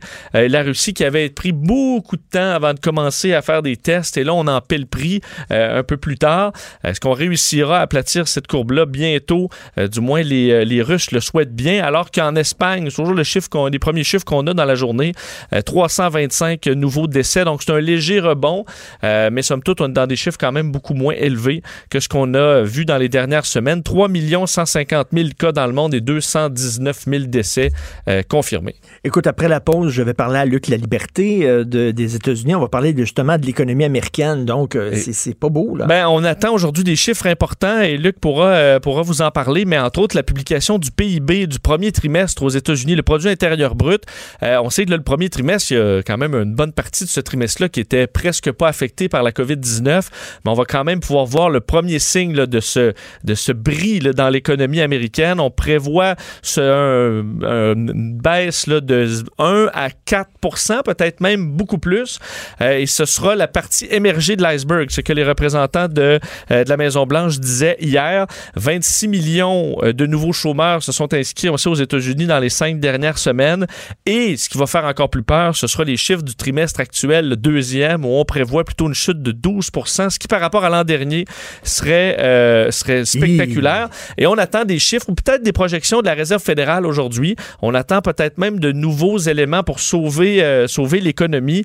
La Banque centrale qui se réunit là, toutes les six semaines et on ne devrait pas par contre toucher au taux d'intérêt parce qu'on sait il est à zéro depuis la mi-mars. Alors euh, on n'a plus de, de cet outil-là du côté de la Fed alors que, chiffre intéressant, Richard, pour les investisseurs, euh, on apprend que la majorité des riches investisseurs euh, sont en train d'attendre que la bourse plante avant de réinvestir dans les marchés.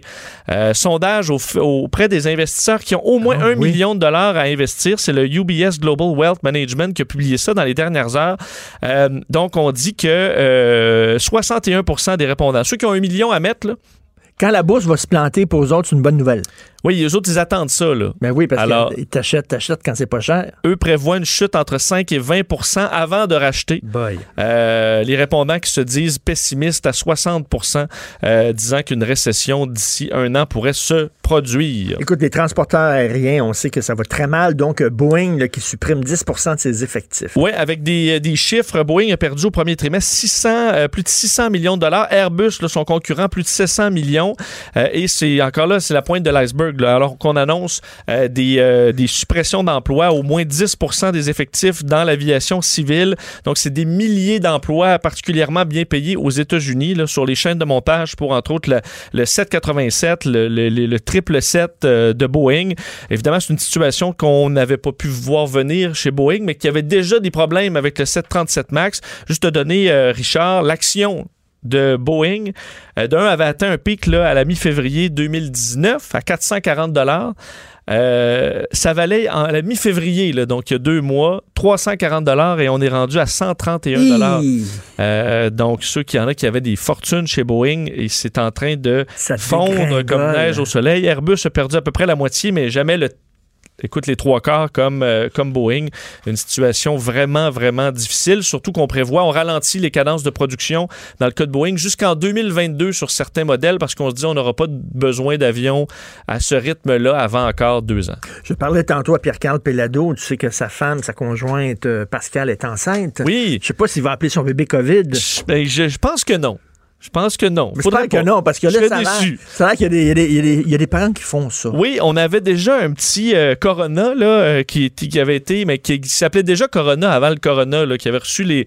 Il a reçu une machine à écrire de Tom Hanks. Là, bon, mais là, ah c'est qu'il y a des. Ouais, un de nous. Tom Hanks collectionne les machines à écrire. Oui, c'est ça, mais il a envoyé ça à un petit enfant qui s'est fait intimider parce qu'il s'appelait Corona. Oui, oui, oui. Comme qu'est-ce que tu fais avec une machine à écrire quand tu as 8 ans?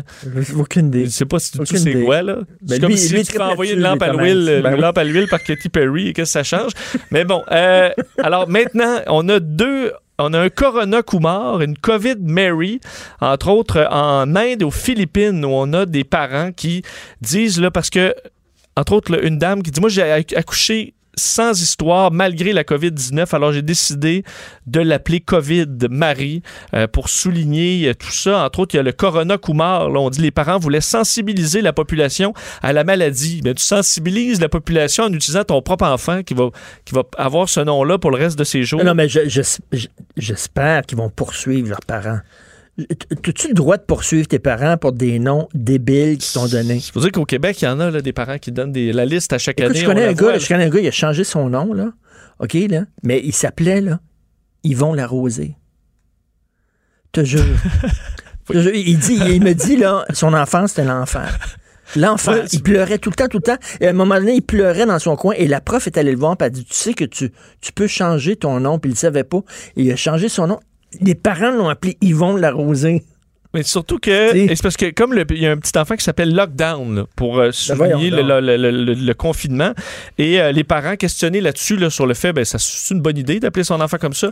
Ils ont dit, euh, ben mon enfant, je vais lui apprendre à être une bonne personne, même s'il se fait intimider. Mais les enfants ont déjà plein de raisons à se faire intimider. Ils n'ont pas besoin que les parents en rajoutent en disant, ben moi je, ça va l'endurcir. Ah non, il va, croyez-moi, dans le cours d'école, ils vont avoir que ce soit qu'il y ait les plus gros, plus trop maigres, trop les longs. Spatule. Oui, spatule qui, a été, euh, qui était un oiseau. Euh, ils ont appelé leur enfant spatule. Non, mais le, le, terme spatule, c'est parce qu'il était allé en voyage. Puis un spatule, c'est un type d'oiseau bien joli.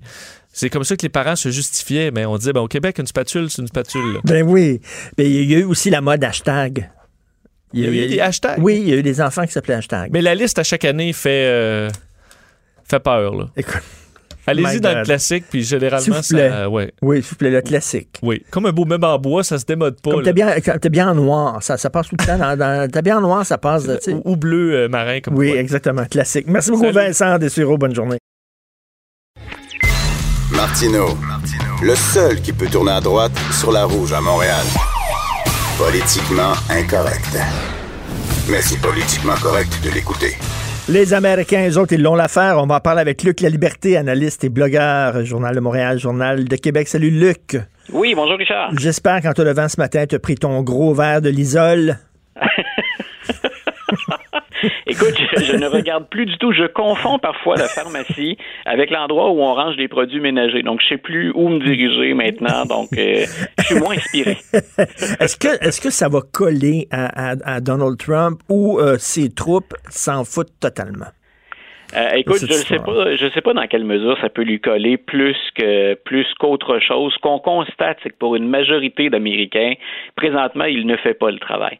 Donc, j'ai eu l'occasion d'en parler puis d'écrire un petit peu sur euh, sur le sujet, mais on semble en avoir marre de cette tempête-là continuelle, de ces provocations. Puis, euh, c'est certain, écoute, on n'est pas à, à, une déclaration exotique près dans le cas de M. Trump, mais j'avoue que celle-là, elle est marquante. quand on est obligé, on on en rigole parce qu'entre nous, ça, ça, fait aucun sens. Je pense que pour plein de gens, on va pas, euh, on va pas se ruer effectivement vers nos, nos, nos, produits euh, d'entretien ménager, mais il reste qu'à la grandeur des États-Unis, il y a des services d'urgence, l'équivalent d'Info Santé ici, euh, qui ont qui ont vu leur nombre d'appels croître de manière significative. Ok, c'est vrai là, pour vrai. Oui, oui. Non, non. Écoute, on entendait un républicain, quoique c'est un républicain plus modéré, mais le gouverneur du Maryland hier, M. Hogan, disait, écoutez, on a été débordé d'appels. Euh, il faut arrêter ça. Et, et ça vient pas d'un ennemi démocrate ou ça vient pas de Joe Biden lui-même qui affronte Donald Trump pour la présidentielle. Ça vient quand même de quelqu'un de, la, même équipe qui joue au, sein du même parti. Mais les gens, là, les, gens euh, qui, les Trumpistes, ils vont te dire oui, euh, il a fait ça, oui, il a fait ça, mais l'économie est bonne. Tant que l'économie est correcte, les, les, Trumpistes vont, vont l'appuyer. Lui, il s'accroche à l'économie. Comment va l'économie américaine, justement? Ben, l'économie américaine, écoute, au moment où on se parle, on commence, là, je regardais sur différentes plateformes, on commence à donner les chiffres pour le dernier trimestre et ça va assurément pas bien. Donc, on le disait, c'était, c'était à prévoir. Puis M. Trump, on l'a bien senti, là, même si dans les faits, son programme pour relancer l'économie est relativement prudent, là, entre ce qu'il gazouille, mais ce que l'administration a émis officiellement comme mesure, on procède à un déconfinement, mais un déconfinement progressif. Mais, mais le président Trump, c'est clair, est très inquiet de l'économie. Même si on peut penser que ses partisans vont faire la part des choses en disant il peut quand même pas être responsable de la pandémie au complet, c'est quand même pas lui qui, est, on, on lui doit pas l'éclosion. Reste que quand un président est confronté à une crise, puis que son leadership est remis en question, et qu'en plus l'économie va pas bien, c'est, c'est pas favorable. On peut pas tourner ça positivement, peu importe l'angle sous lequel on peut. Quoi, quoi qu'en même temps, les Trumpistes vont dire ah, si l'économie va mal, c'est pas de sa faute, c'est à cause de la pandémie, c'est ça. Sauf que ça, ça entretient quand même cette, euh, cette, espèce de, de, négativisme qu'il y a, puis de, personnes. Les choses vont pas bien. Donc, le président peut quand même être entaché par ça, même si on ne le tient pas responsable. Je sais pas si euh, nos auditeurs se souviennent, par exemple, de Jimmy Carter, qui a vécu une période très difficile, lui, en politique étrangère, puis en politique intérieure. On pouvait pas dire que Jimmy Carter était responsable non plus hein, de la crise du pétrole, des retombées que ça va entraîner, du taux d'inflation qui est à la hausse, mais ça va quand même le suivre jusqu'à la campagne électorale, puis euh, M. Reagan n'aura aucune difficulté à, le vaincre. Donc, on, peut difficilement, à d'autres égards, le comparer M. Trump et M. Mm. Carter, mais le, contexte quand même est, très, très, très difficile. Donc, c'est c'est pas c'est pas une bonne période pour M. Trump. écoute, j'ai un, ami qui m'a écrit, il dit quand, quand c'est rendu que tu trouves Mike Pence rassurant, là, c'est que ça va mal. Monsieur Pence, tu vois, c'est euh, on a tendance à, moins lui accorder d'importance et il est tout sauf spectaculaire, mais il faudrait quand même pas le sous-estimer, Richard. C'est quelqu'un qui a beaucoup d'expérience au plan politique et moi je le, soupçonne de bien préparer le terrain pour une candidature éventuelle, c'est-à-dire que euh, au-delà des, bravades puis des déclarations spectaculaires du président, M. Pence dit ben j'aurais fait mon rôle hein, dans l'adversité, j'aurais été fidèle jusqu'au bout mais en même temps, il est en train de tisser sa toile. On peut parier que quelqu'un comme Mitch McConnell, par exemple, qui est le républicain en chef, celui qui dirige les républicains au Sénat, qui est très influent, on peut parier qu'il aimerait beaucoup, lui, avoir quelqu'un comme Mike Pence à la présidence plutôt que M. Trump. Euh, à plusieurs reprises, sans critiquer ouvertement, très ouvertement le président, M. McConnell a dit on pourrait quand même se passer du drame euh, continuel qu'il y a, puis du, ben continuel qu'il y a à la Maison-Blanche. Donc, on peut penser qu'il aimerait bien avoir quelqu'un quelqu'un qui est un vrai conservateur, et de ça, on ne peut pas douter quand on parle de Mike Pence. Et, c'est quelqu'un, c'est un politicien qui pourrait être redoutable. Donc, il lui manque bien sûr le, charisme. C'est pas lui qui va, euh, c'est pas lui qui va enthousiasmer ou exciter les foules comme le fait Donald Trump. Euh, mais c'est quelqu'un qui, à la limite, si on est un adversaire, pourrait être plus dangereux ou redoutable que Donald Trump, parce que beaucoup plus euh, discipliné que peut l'être Donald Trump, qui devient parfois son pire ennemi dans certains ben Exactement, exactement. Écoute, rien qu'au point de vue de people, au point de vue de potin, là. Euh, écoute, l'imitation de Fauci par Brad Pitt, c'était-tu savoureux, ça? C'est-tu extraordinaire, ça? Quel grand moment de TV, quand même. C'était très, très bien rendu parce qu'on imaginait le vrai docteur Fauci nous dire quelque chose de la sorte, c'est-à-dire, écoutez, c'est moi qui suis spécialiste en chef, hein, puis je vais tenter de nuancer un peu les propos du président, mais dans certains cas, ça se nuance juste pas. Donc, c'est ce que, Fauci est obligé de dire à un moment donné, mais ça n'a aucun sens. Hein, c'est ridicule. Puis Brad Pitt, bien sûr, qui, qui prend la peine à la fin, en, laissant tomber masque et perruque, grosso modo, de dire, ben, merci d'être là comme présence rassurante, hein, comme présence stable euh, au-delà du président Trump. Mais oui, écoute, j'ai apprécié le, clin d'œil énormément et j'ai pas pu m'empêcher de penser les spécialistes qui sont là pendant les conférences de presse, les Fauci, Burks et compagnie, ils font quoi quand ils arrivent à la maison à la fin de la journée? Parfois, je me dis, ils doivent se pincer. Ce sont des gens qui fonctionnent avec euh, des, des, des, des modèles d'expérimentation. Ils sont excessivement rigoureux. On parle de sommité dans leur domaine. Et là, ils doivent participer à ce cirque-là sans condamner devant tout le monde ouvertement le ben président. Il y a un minimum de décorum, mais je ne peux pas croire qu'en arrivant à la maison, ils ne servent pas un bon verre en laissant, en laissant tomber les souliers pour, les pantoufles. Puis... Mais, mais parlant de Fanchi, on, on jase, mais J'aime beaucoup, beaucoup le style de ce bonhomme-là parce que, tu sais, je veux pas, je veux pas critiquer M. Arruda, là. Mais, tu sais, M. Arruda, des fois, avec ses, d'ailleurs, on l'a tassé un petit peu. Je sais pas si tu as remarqué, on l'a tassé un petit peu ces temps-ci. Mais, tu sais, avec ses jokes, ses tartelettes portugaises, puis ses affaires, tu sais, Fanchi, c'est comme les faits. Tu sais, il est là, il est plus, il, me semble plus sérieux, puis c'est les faits, puis voici ce qui est, tu sais. Il n'est pas là de faire du jageage. M. Arruda, effectivement, là, on sent que ça, ça brasse au Québec parce que ben, il y a le, politique et la santé publique. Là, on voit de plus en mm. plus qu'il y a. Si on était très très unis puis qu'on sentait pas de friction au départ ou d'irritant, là, on sent qu'on est à sous-peser tout ça puis que ça va pas nécessairement toujours euh, main dans la main. Donc, je parle pas de grandes dissensions, mais puis M. Arruda, il y a effectivement eu pendant très longtemps le côté très sympathique, le, le gars finalement, l'expert, mais avec qui on irait prendre un verre, celui qu'on aimerait bien fréquenter ou partager un café le matin. Okay M. Fauci, c'est le grand-papa sage.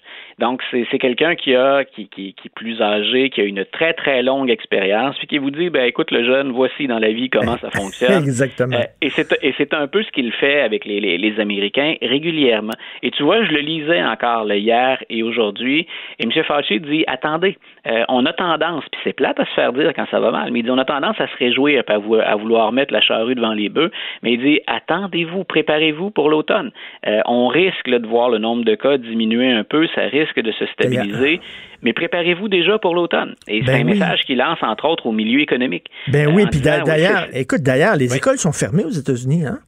Oui, écoute, ça c'était parce qu'on réfléchit à ça ici, nous, puis que M. Legault, ben, il, est souvent entre la peinture et le mur. Il n'y a mhm. pas de solution idéale, il n'y a, pas de, a pas de recette miracle pour personne. Mais aux États-Unis, c'est flagrant alors qu'on a reproché parfois aux Américains d'avoir tardé à réagir pour ce qui est des écoles, sauf quelques rares cas. Si on est dans les zones rurales en Idaho ou au Montana où il n'y a pas de concentration de population, il y a quelques écoles qui vont ouvrir, mais sinon, tout le monde s'empresse de dire les jeunes, on les garde à la maison. Et mhm. ça m'a ça a été, moi, presque un, choc en me disant, mais jusqu'à maintenant, on a l'impression que le Canada et le Québec, c'est pas une impression. on a été plus proactifs dès le départ, alors qu'aux États-Unis, on a tardé à mettre en branle toute la machine. Mais là, sur la question du retour aux écoles, alors que nous, au hmm. Québec, en tout cas, on planifie pour bientôt euh, la rentrée aux primaires sur une base volontaire, on s'entend. Mais aux États-Unis, on semble aller se, se liguer contre cette procédure-là en disant, ben, ces jeunes-là, ils évoluent pas tout seuls. Ils ont des profs, ils ont des responsables, ils vont revenir à la maison avec des adultes, ben avec leurs parents. Donc, s'ils attrapent ou s'ils attrapent donc la COVID, ben, on, risque d'avoir une nouvelle vague supplémentaire qu'on aura de la difficulté à gérer. Alors, c'est, écoute, c'est stupéfiant. donc, ils sont plus, on ils, plus sont, proactifs au départ. Ils sont plus prudents que nous là-dessus? Oui. Ben voilà, sur cette question-là. Alors hmm. qu'on leur a reproché, puis comme voisin, ben on a pensé à nos frontières, entre autres, mais on leur a reproché, puis à M. Trump, puis à certains gouverneurs d'État, de ne pas bouger assez rapidement, de ne pas avoir senti le sérieux de la menace. Nous, on s'est braqué plus vite. Et là, sur les écoles, on semble aller un peu plus vite que beaucoup, la très grande majorité, en fait, des États américains. Écoute, euh, rapidement, là, parce qu'avant la pandémie, il y avait une enquête sur le président de ça. Qu'est-ce qui arrive avec ça? Donc, les, en fait, euh, oui, c'est qu'on on oublie que derrière tout le cirque, M. Trump est coupable ou il l'est pas. Il y a eu la procédure de destitution. Moi, je m'étais intéressé beaucoup au fait que ben, le président Trump, les pouvoirs du président, il les étire au maximum, au-delà de ce qu'on pensait parfois être permis. Et je vais vite. Grosso modo, le président Trump, quand on a enquêté avant de l'accuser officiellement dans la procédure de destitution, il a dit au personnel, à ses conseillers, vous n'avez pas à aller témoigner au Congrès. Et moi, j'étais de ceux qui étaient pas mal convaincus qu'on n'avait pas le choix, euh, que si le conseiller juridique du président a une assignation à comparaître, il doit aller témoigner devant les représentants qui l'ont invité. Euh, et il y a un tribunal déjà qui a dit non, nous, on pense pas que ça doit se faire. Et ces jours-ci, à Washington, on entendait la cause hier. On va déterminer dans la cour du district euh, of Columbia, de la capitale nationale, on va déterminer justement euh, est-ce que le président peut, comme ça, est-ce que l'immunité dont il jouit, ça s'applique aussi à ses conseillers. Et ça, c'est majeur comme décision dans la séparation des pouvoirs ça veut dire que quand on enquête sur le président, le président aurait le droit, si on va de l'avant, de dire aux gens, vous témoignez pas, vous collaborez pas avec l'enquête du pouvoir législatif, qui est le, Congrès. Donc, moi, j'ai hâte d'avoir la réponse, parce que M. Trump, il nous oblige souvent à relire les notes de bas de page, hein, des interprétations de la Constitution. Ben ça, c'en est une qui est majeure, pas juste pour M. Trump, parce qu'il va partir éventuellement cette année ou dans quatre ans, euh, mais ça va être majeur pour les présidents qui vont suivre. Et en terminant, c'est une suggestion de lecture aujourd'hui. Euh, écoute, on est en on est en période de récession économique aux, euh, aux États-Unis. C'est ce qu'on annonce pendant la journée d'aujourd'hui. Donc pourquoi pas euh, aller vers des des des, des chefs-d'œuvre de la littérature, des gagnants de prix Nobel? Pourquoi pas relire des souris et des hommes ou encore les raisins de la colère? les raisins de la colère de William Faulkner. Oui, voilà, on a Faulkner ou on a Steinbeck, donc on a deux géants, deux piliers de la littérature américaine. Euh, on va comparer d'ailleurs la période qui s'en vient avec ce qu'on a vécu dans les années 30 aux États-Unis. Euh, donc c'est magnifiquement bien écrit. Puis en plus, ben, il y a un petit contexte historique pour nous à récupérer pour la période actuelle. C'est parfait. Merci beaucoup, Luc. Bonne semaine. Bye, bonne semaine à toi aussi. Richard Martineau. Politiquement incorrect. Le mercredi, je jase avec le politologue Christian Dufour. Salut Christian. Bonjour Richard. Écoute, j'ai reçu une lettre ce matin en rentrant au bureau, une lettre écrite à la main. C'est assez rare maintenant parce que les gens envoient des courriels. Et c'est un monsieur Jean-Pierre 77 ans. Écoute ça, je veux te faire réagir là-dessus. Bonjour, dans la présente crise euh, pandémique, il y a un groupe de personnes que l'on ne mentionne jamais. Ce sont les hommes et les femmes de 70 ans et plus qui demeurent à la maison, qui sont en bonne santé, indépendants et autonomes. Savez-vous, M. Martineau, que euh, nous sommes d'une certaine façon pénalisés? On est forcé de rester à la maison, confinés. Or, à notre âge, nous n'avons plus de temps à perdre. On nous vole du temps précieux oui, ben hein? écoute, euh, c'est juste. Moi, j'ai écrit il y a deux semaines un texte dans la presse spécifiquement sur ça, là, euh, pour dire qu'on avait raté euh, les personnes âgées qui étaient dans les CHSLD en perte d'autonomie. Il faudrait pas rater les autres, c'est-à-dire les gens de 70 ans et plus, dont je fais partie, hein, moi j'ai 70 ben ans, euh, en fait, euh, qui sont euh, autonomes, qui sont chez eux. mais je pense qu'il y a eu quand même un réajustement du gouvernement Legault.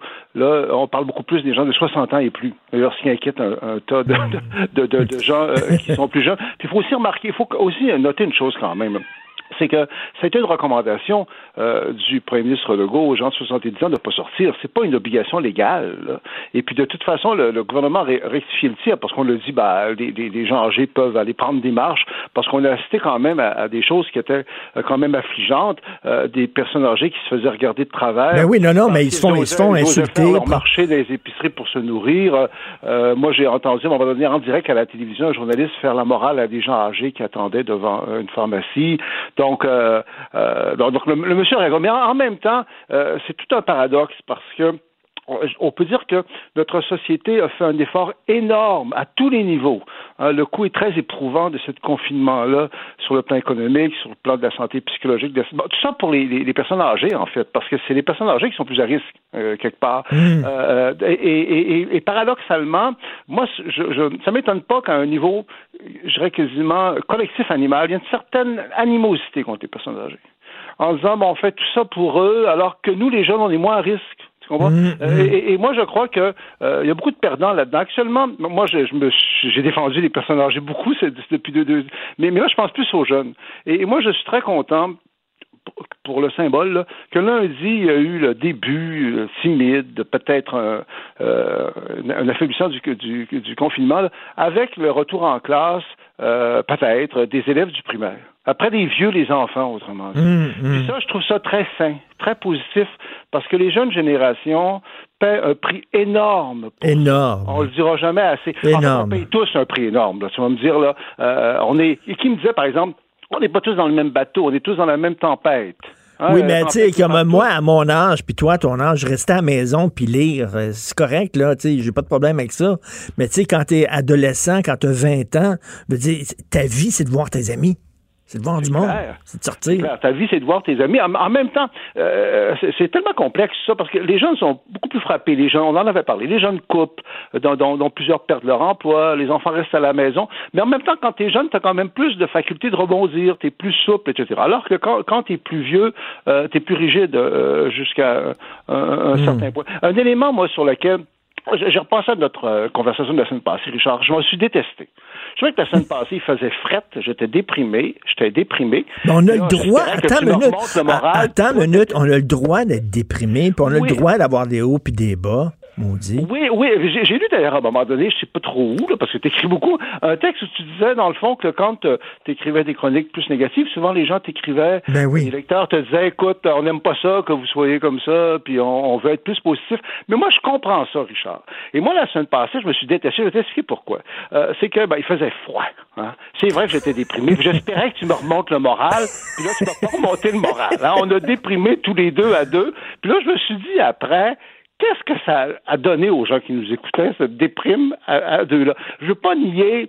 Moi, je suis un gars lucide. Je suis pas en train de dire là qu'il faut juste se compter oh, histoires. Mais moi, les jovialistes, ils m'énervent aussi. Là. ça va aller bien, les Ce que j'ai aimé, Richard, aujourd'hui dans ta chronique, là, la finale de ta chronique, j'étais content, parce que d'écrire une chose est sûre, les scientifiques vont se tromper. Oui. Nos leaders vont se tromper.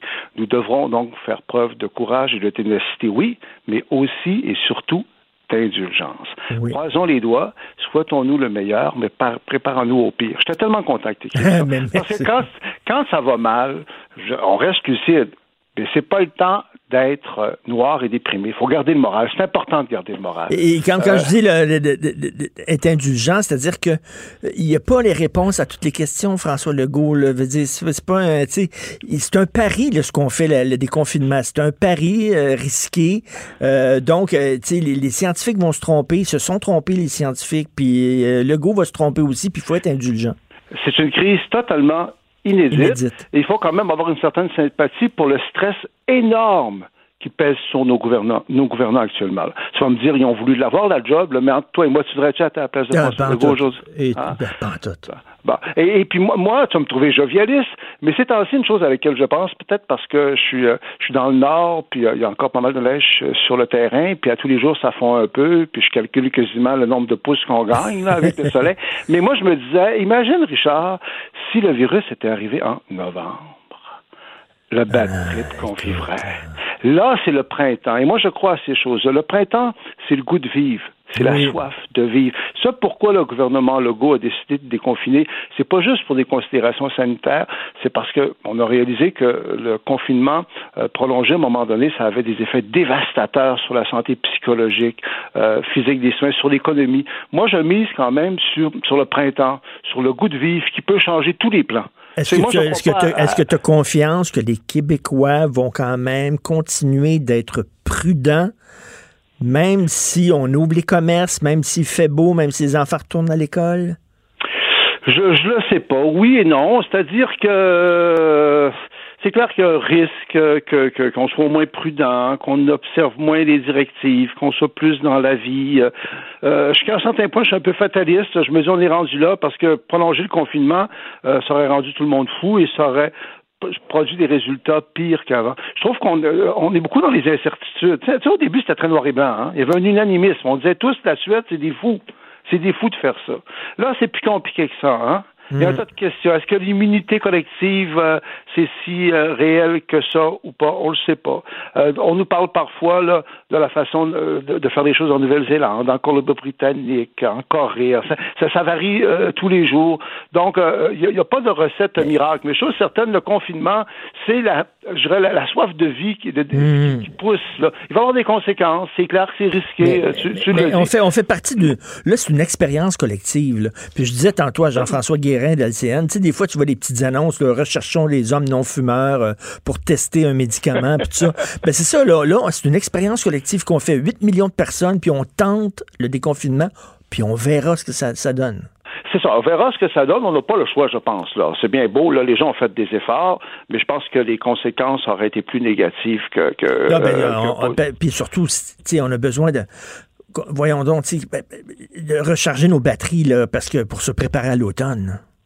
Ouais, c'est ça. il faut sortir, là. Il faut, avoir du fun, là. Parce que l'automne, on retourne en cabane. Moi, je ne parlerai pas pour les autres, mais quant à moi, je, trouve qu'on je suis quasiment paranoïaque par rapport au virus. L'autre jour, j'étais dans un guichet automatique, là. Bon, puis euh, j'avais pas, il n'y avait pas de, gel là, antiseptique, là. Et puis, tu sais, tu payes sur les petits pitons, là, pour euh, ben, avoir ton argent. Puis là, étant donné que j'avais pas de gel pour me laver les mains après, j'étais tout angoissé.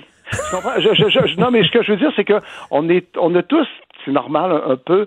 Euh, on a la peur qui est devenue très, très, très forte. Donc là, il faut défaire un peu ce qu'on a fait dans un premier temps. moi, j'ai le goût quand même de rester dans, dans, dans, la vie. Tu sais, le, virus va passer, tout passe. Le virus va passer. Là, en même temps, je ne nie pas le drame. Je sais bien que euh, le virus était dans les CSLD. On nous dit que maintenant que c'est rendu dans les hôpitaux, bon, il y a un tas de problèmes. Il va en avoir d'autres. Mais euh, la semaine passée, moi, je ne nous, ai pas aimé, Richard, depuis moi. Non, mais, attends, mais, tu dis, tu as dit quelque chose d'important, là. Puis là encore, je vais me faire dire que je suis négatif. Mais là, c'est plus rien dans les CHSLD. Là. C'est rendu dans les hôpitaux. Là. OK, je regardais à l'hôpital euh, Maisonneuve-Rosemont. Là. C'est pas beau, là. Ah non, ça c'est clair. Puis euh, probablement que ça va peut-être empirer dans, dans, dans, certains cas. Euh, et puis il y a des gens qui travaillent là-dessus, puis il va y avoir des bilans à faire, tout ça mais en même temps, qu'est-ce que tu on n'est pas les seuls à être là-dedans. Moi, j'ai tendance, en tout cas, à essayer quand même. Tu sais, tu sais, quand tout va mal, c'est pas le temps d'être euh, désespéré parce que ça donne rien, je trouve. non, c'est d'être réaliste, c'est d'être réaliste, C'est d'être réaliste. Dans les hôpitaux, ça commence, c'est pas vrai que c'est rien dans les CHSLD, c'est pas vrai. Sauf que moi, je me dis, la, la, la, bon, écoute, la grande majorité des gens ne mourra pas. Là. Le Québec va survivre, on va survivre. non, mais attends une minute, le, virus va mourir de lui-même comme ça, là, puis euh, il vécu heureux et, heureux de nombreux enfants. C'est quoi? C'est juste un virus. Euh, euh, une chose que je voulais dire, pas par exemple, c'est peut-être parce que euh, comment je pourrais expliquer ça?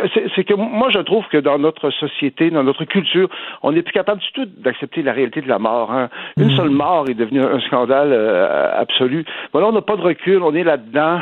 En tout cas, je, ne veux pas être juste submergé par ça, parce que... Écoute, euh, Sophie a fait une entrevue avec Comté Sponville, là, le, le, oui, le, fameux, le, philosophe qui lui dit... la réflexion est intéressante. À, non, lui, lui dit, écoute, oui, il y a des vieux qui meurent à 80, 80 5 ans du COVID, mais il dit à cet âge-là, il faut bien que tu meurs de quelque chose. Il dit c'est peut-être mieux qu'il meure de ça qu'il meure d'Alzheimer. Écoute, c'est assez choquant comme, euh, comme propos, là, mais lui, c'est ça qu'il pense. Oui, mais moi, je trouve, moi, je, partage chez, chez mm. son opinion jusqu'à un certain point, parce que je trouve qu'il y a deux facteurs qui ont joué dans la gestion de cette pandémie-là jusqu'à présent sur, sur, le plan mondial. D'abord, il y a eu la façon chinoise, très liberticide de faire les choses, qui a donné le ton faut quand même être réaliste. On ne saura jamais, en fait, euh, ce qu'on aurait fait, c'est pas la Chine qui avait donné le ton au départ. Est-ce qu'on aurait adopté des méthodes aussi systématiques de confinement total des populations? On ne saura jamais. Et l'autre élément qui joue, je trouve, c'est la capacité totale de la culture occidentale à accepter la mort. Tu sais, c'est mmh. Justin McClure, dans la presse récemment, écrivait Rien ne peut mitiger la perte d'une vie humaine. alors que moi, euh, moi, je vais juste parler pour moi. Là. Moi, j'ai 70 ans. Bon, j'ai eu des malheurs dans la vie, mais j'ai eu une très belle vie. Je l'ai hmm. faite, ma vie. Je l'ai réalisé, mon destin. Si à un moment donné, moi, je dis à mes, euh, aux gens qui m'aiment, des fois, si je mourrais dans la nuit, là, pleurez-moi pas, là, j'ai eu une belle vie. Et si un médecin, je le souhaite pas, avait à choisir à un moment donné entre me sauver moi ou sauver quelqu'un de 30 ans, je trouverais ça normal qu'il sauve la personne de 30 ans qui n'a pas fait sa vie encore. Mais aujourd'hui, on n'est plus là-dedans. On est dans hmm. une espèce d'absolu, côté absolu de la vie. Une seule mort est un scandale absolu. Puis je trouve que ça fait partie du problème un peu. Mhm. que là, il y a une crise qui va faire des morts, qu'il faut faire plus ou moins de morts. Euh, euh, bon, mais là, on, s'est rendu qu'on se dit, dès qu'il y a des morts, on n'est plus capable. On sait que ça nous paralyse. J'ai pas de solution, mais, la réflexion de M. Euh, Comte Sponville... Et Comte Sponville, il dit, il dit, écoute, il y, a plein, il y a plein de gens qui meurent de malnutrition chaque année, des millions de personnes, puis on n'en parle pas. Pourquoi ça serait plus grave qu'ils meurent de la COVID? La grippe de Hong Kong, hmm. bon, qui a fait, je pense, un million de morts, quelque chose comme ça, est arrivée avant l'époque des réseaux sociaux est arrivé avant euh, euh, cette espèce de refus total de la mort-là. Et on n'en a mhm. pas parlé à ce point-là. Quand on va faire des bilans de tout ça, euh, on va peut-être réaliser qu'on est devenu très fragile comme euh, humanité. C'est par mhm. rapport à mhm. quelque chose qui fait. En tout cas, il y a beaucoup de réflexions qu'on peut faire. Non, mais c'est parce que ça nous force. Ça nous... Je pense au CFCLD pour gens âgés, papa, tout ça. C'est pas ça que je suis en, train de nier. Mais c'est clair que je trouve que le goût de vivre, le printemps, va prendre le dessus. Oui. C'est inévitable. Et ça nous force à confronter l'idée de mort, qu'on met tout le temps sous le tapis, sous le tapis, sous le tapis. Puis là, on... Ouais, euh, moi, moi, ça m'a frappé quand McClure, qui est un type bien par ailleurs, là, ce, jeune philosophe, rien ne peut mitiger la perte d'une vie humaine. Tout est là quelque part. Hmm. Mais là, là, tu, mort est un scandale absolu. Donc, ce que tu veux, alors que dans la vie, on va mourir. Moi, je vais mourir, tu vas mourir. Non, toutes les autres vont mourir, mais pas moi. c'est drôle, ça me rappelle une anecdote. Ma soeur qui est décédée m'avait, m'avait rappelé parce qu'elle étudiait dans un couvent de sœurs, et quand on est dans les années 60, très, très catholique. Puis euh, sur le mur du corridor, c'était écrit tout passe, Dieu seul reste et il suffit. Donc, mais ce que je veux dire, c'est que même le coronavirus va passer. Ça, c'est sûr, on va être encore là comme humanité. Au moins, on a ça, le Québec va être encore là, on va recommencer à parler des transgenres, je te garantis, Richard. ben là, tu vas être content de nous autres. Aujourd'hui, on était positifs. On, s'ennuie de ça, d'ailleurs, Richard. Oui. On s'ennuie quasiment des débats sur les transgenres. Merci beaucoup. Bonne semaine. Merci, Christian. Bonne semaine. Salut, monsieur déconfinement lui-même, monsieur Trudeau. Ah oui, monsieur déconfinement? Ben, je, je sais pas, il y, a une promo de ton show qui roule, puis on t'entend dire, ben oui, il était temps qu'on sorte, puis très, très pro déconfinement. Ah, hein? euh, ben, je suis très, très pro déconfinement. C'est ce qu'à un moment donné, je pense qu'il faut, ben euh, il faut qu'on apprenne à vivre avec, euh, avec la bête. Là. Je, je, je, suis pas, pas certain d'être à l'aise avec euh, votre discours sur, sur la mort puis sur le fait que les vieux, il faut bien qu'ils meurent de quelque chose. Là, mais, c'est pas moi, là. C'est, c'est, c'est, euh, le philosophe ouais. Comte Ponville qui dit ça. C'est assez spécial. Ouais. Oh, non, écoute, euh, je, je, peux pas, je peux pas ne pas te parler de ta chronique d'aujourd'hui. Oui, je, je, pense que ça a fait réagir un peu. Puis surtout la photo, la photo avec M. Mallette avec sa tuque. Détestable syndicalisme. Je suis tellement content qu'il ait pris cette photo parce que, euh, tu sais, quand on écrit nos chroniques, on donne une suggestion de photo là, pour accompagner le, propos. Alors moi, je dis, ben, ça prend une photo de Sylvain Mallet de la FAE. Et j'ai pas spécifié celle avec la tuque, mais souviens-toi, lorsqu'ils ont fait cette occupation-là du bureau du ministre Roberge, j'avais écrit une chronique là-dessus, sur l'occupation du bureau, et qui avait l'air d'une belle bande de vainqueurs, là, comme dans le dîner de con, là, avec euh, qui avait une belle tronche de vainqueurs là, avec leur tuque. Et là, j'avais demandé à ce qu'ils mettent cette photo-là, tu sais, pour appuyer mon propos. Et, là, ils ont repris encore cette photo-là. Et je, trouve que c'est parfait. C'est la photo qui illustre le mieux euh, ce qu'est Sylvain Mallette, ce que sont les gens de la FAE. Écoute, tu, ne, tu ne marches pas tes mots. Je te dis, le même moi, j'aurais pas utilisé ces mots-là. Pourtant, je m'en permets, japper. Tu sais, japper, te dit, il jappe. C'est vraiment ça. non, non, non, mais attends, il faut mettre les choses dans le contexte. C'est que eux, eux-mêmes se décrivent toujours comme étant le chien de garde. OK. Dans les communiqués, ça les communiqués, là. On va, on va assumer notre rôle de chien de garde. Ben, un chien, ça fait quoi? Ça, jappe. Et c'est ce qu'ils font. Ils jappent. Ils jappent, jappent, jappent, jappent, jappent, jappent, jappent, jappent, jappent. Et écoute, Richard, je, regardais, là, euh, c'est rare que, de moins en moins, là, tu sais, je m'attends à lire les commentaires euh, sur le site du journal parce que, bon, il y a beaucoup de vitriol là-dedans. Mmh, puis mmh, mmh. là, il y a quelqu'un de mon entourage qui m'a dit, si bol, tu sais, même si c'est un... Parce que quand tu, des fois, quand tu fais un coup de gueule un peu, tu sais que ça va être partagé dans les réactions. Il y a quelqu'un qui m'a écrit, euh, je pense à 95% des gens, c'est pas plus qui sont, qui sont en accord. Et là, je ah me dis, j'espère que la FAE va lire ces commentaires-là et se rendre compte que même le corps professoral, les, enseignants, enseignantes, là, ils sont gênés, ils ont honte. Penses-tu?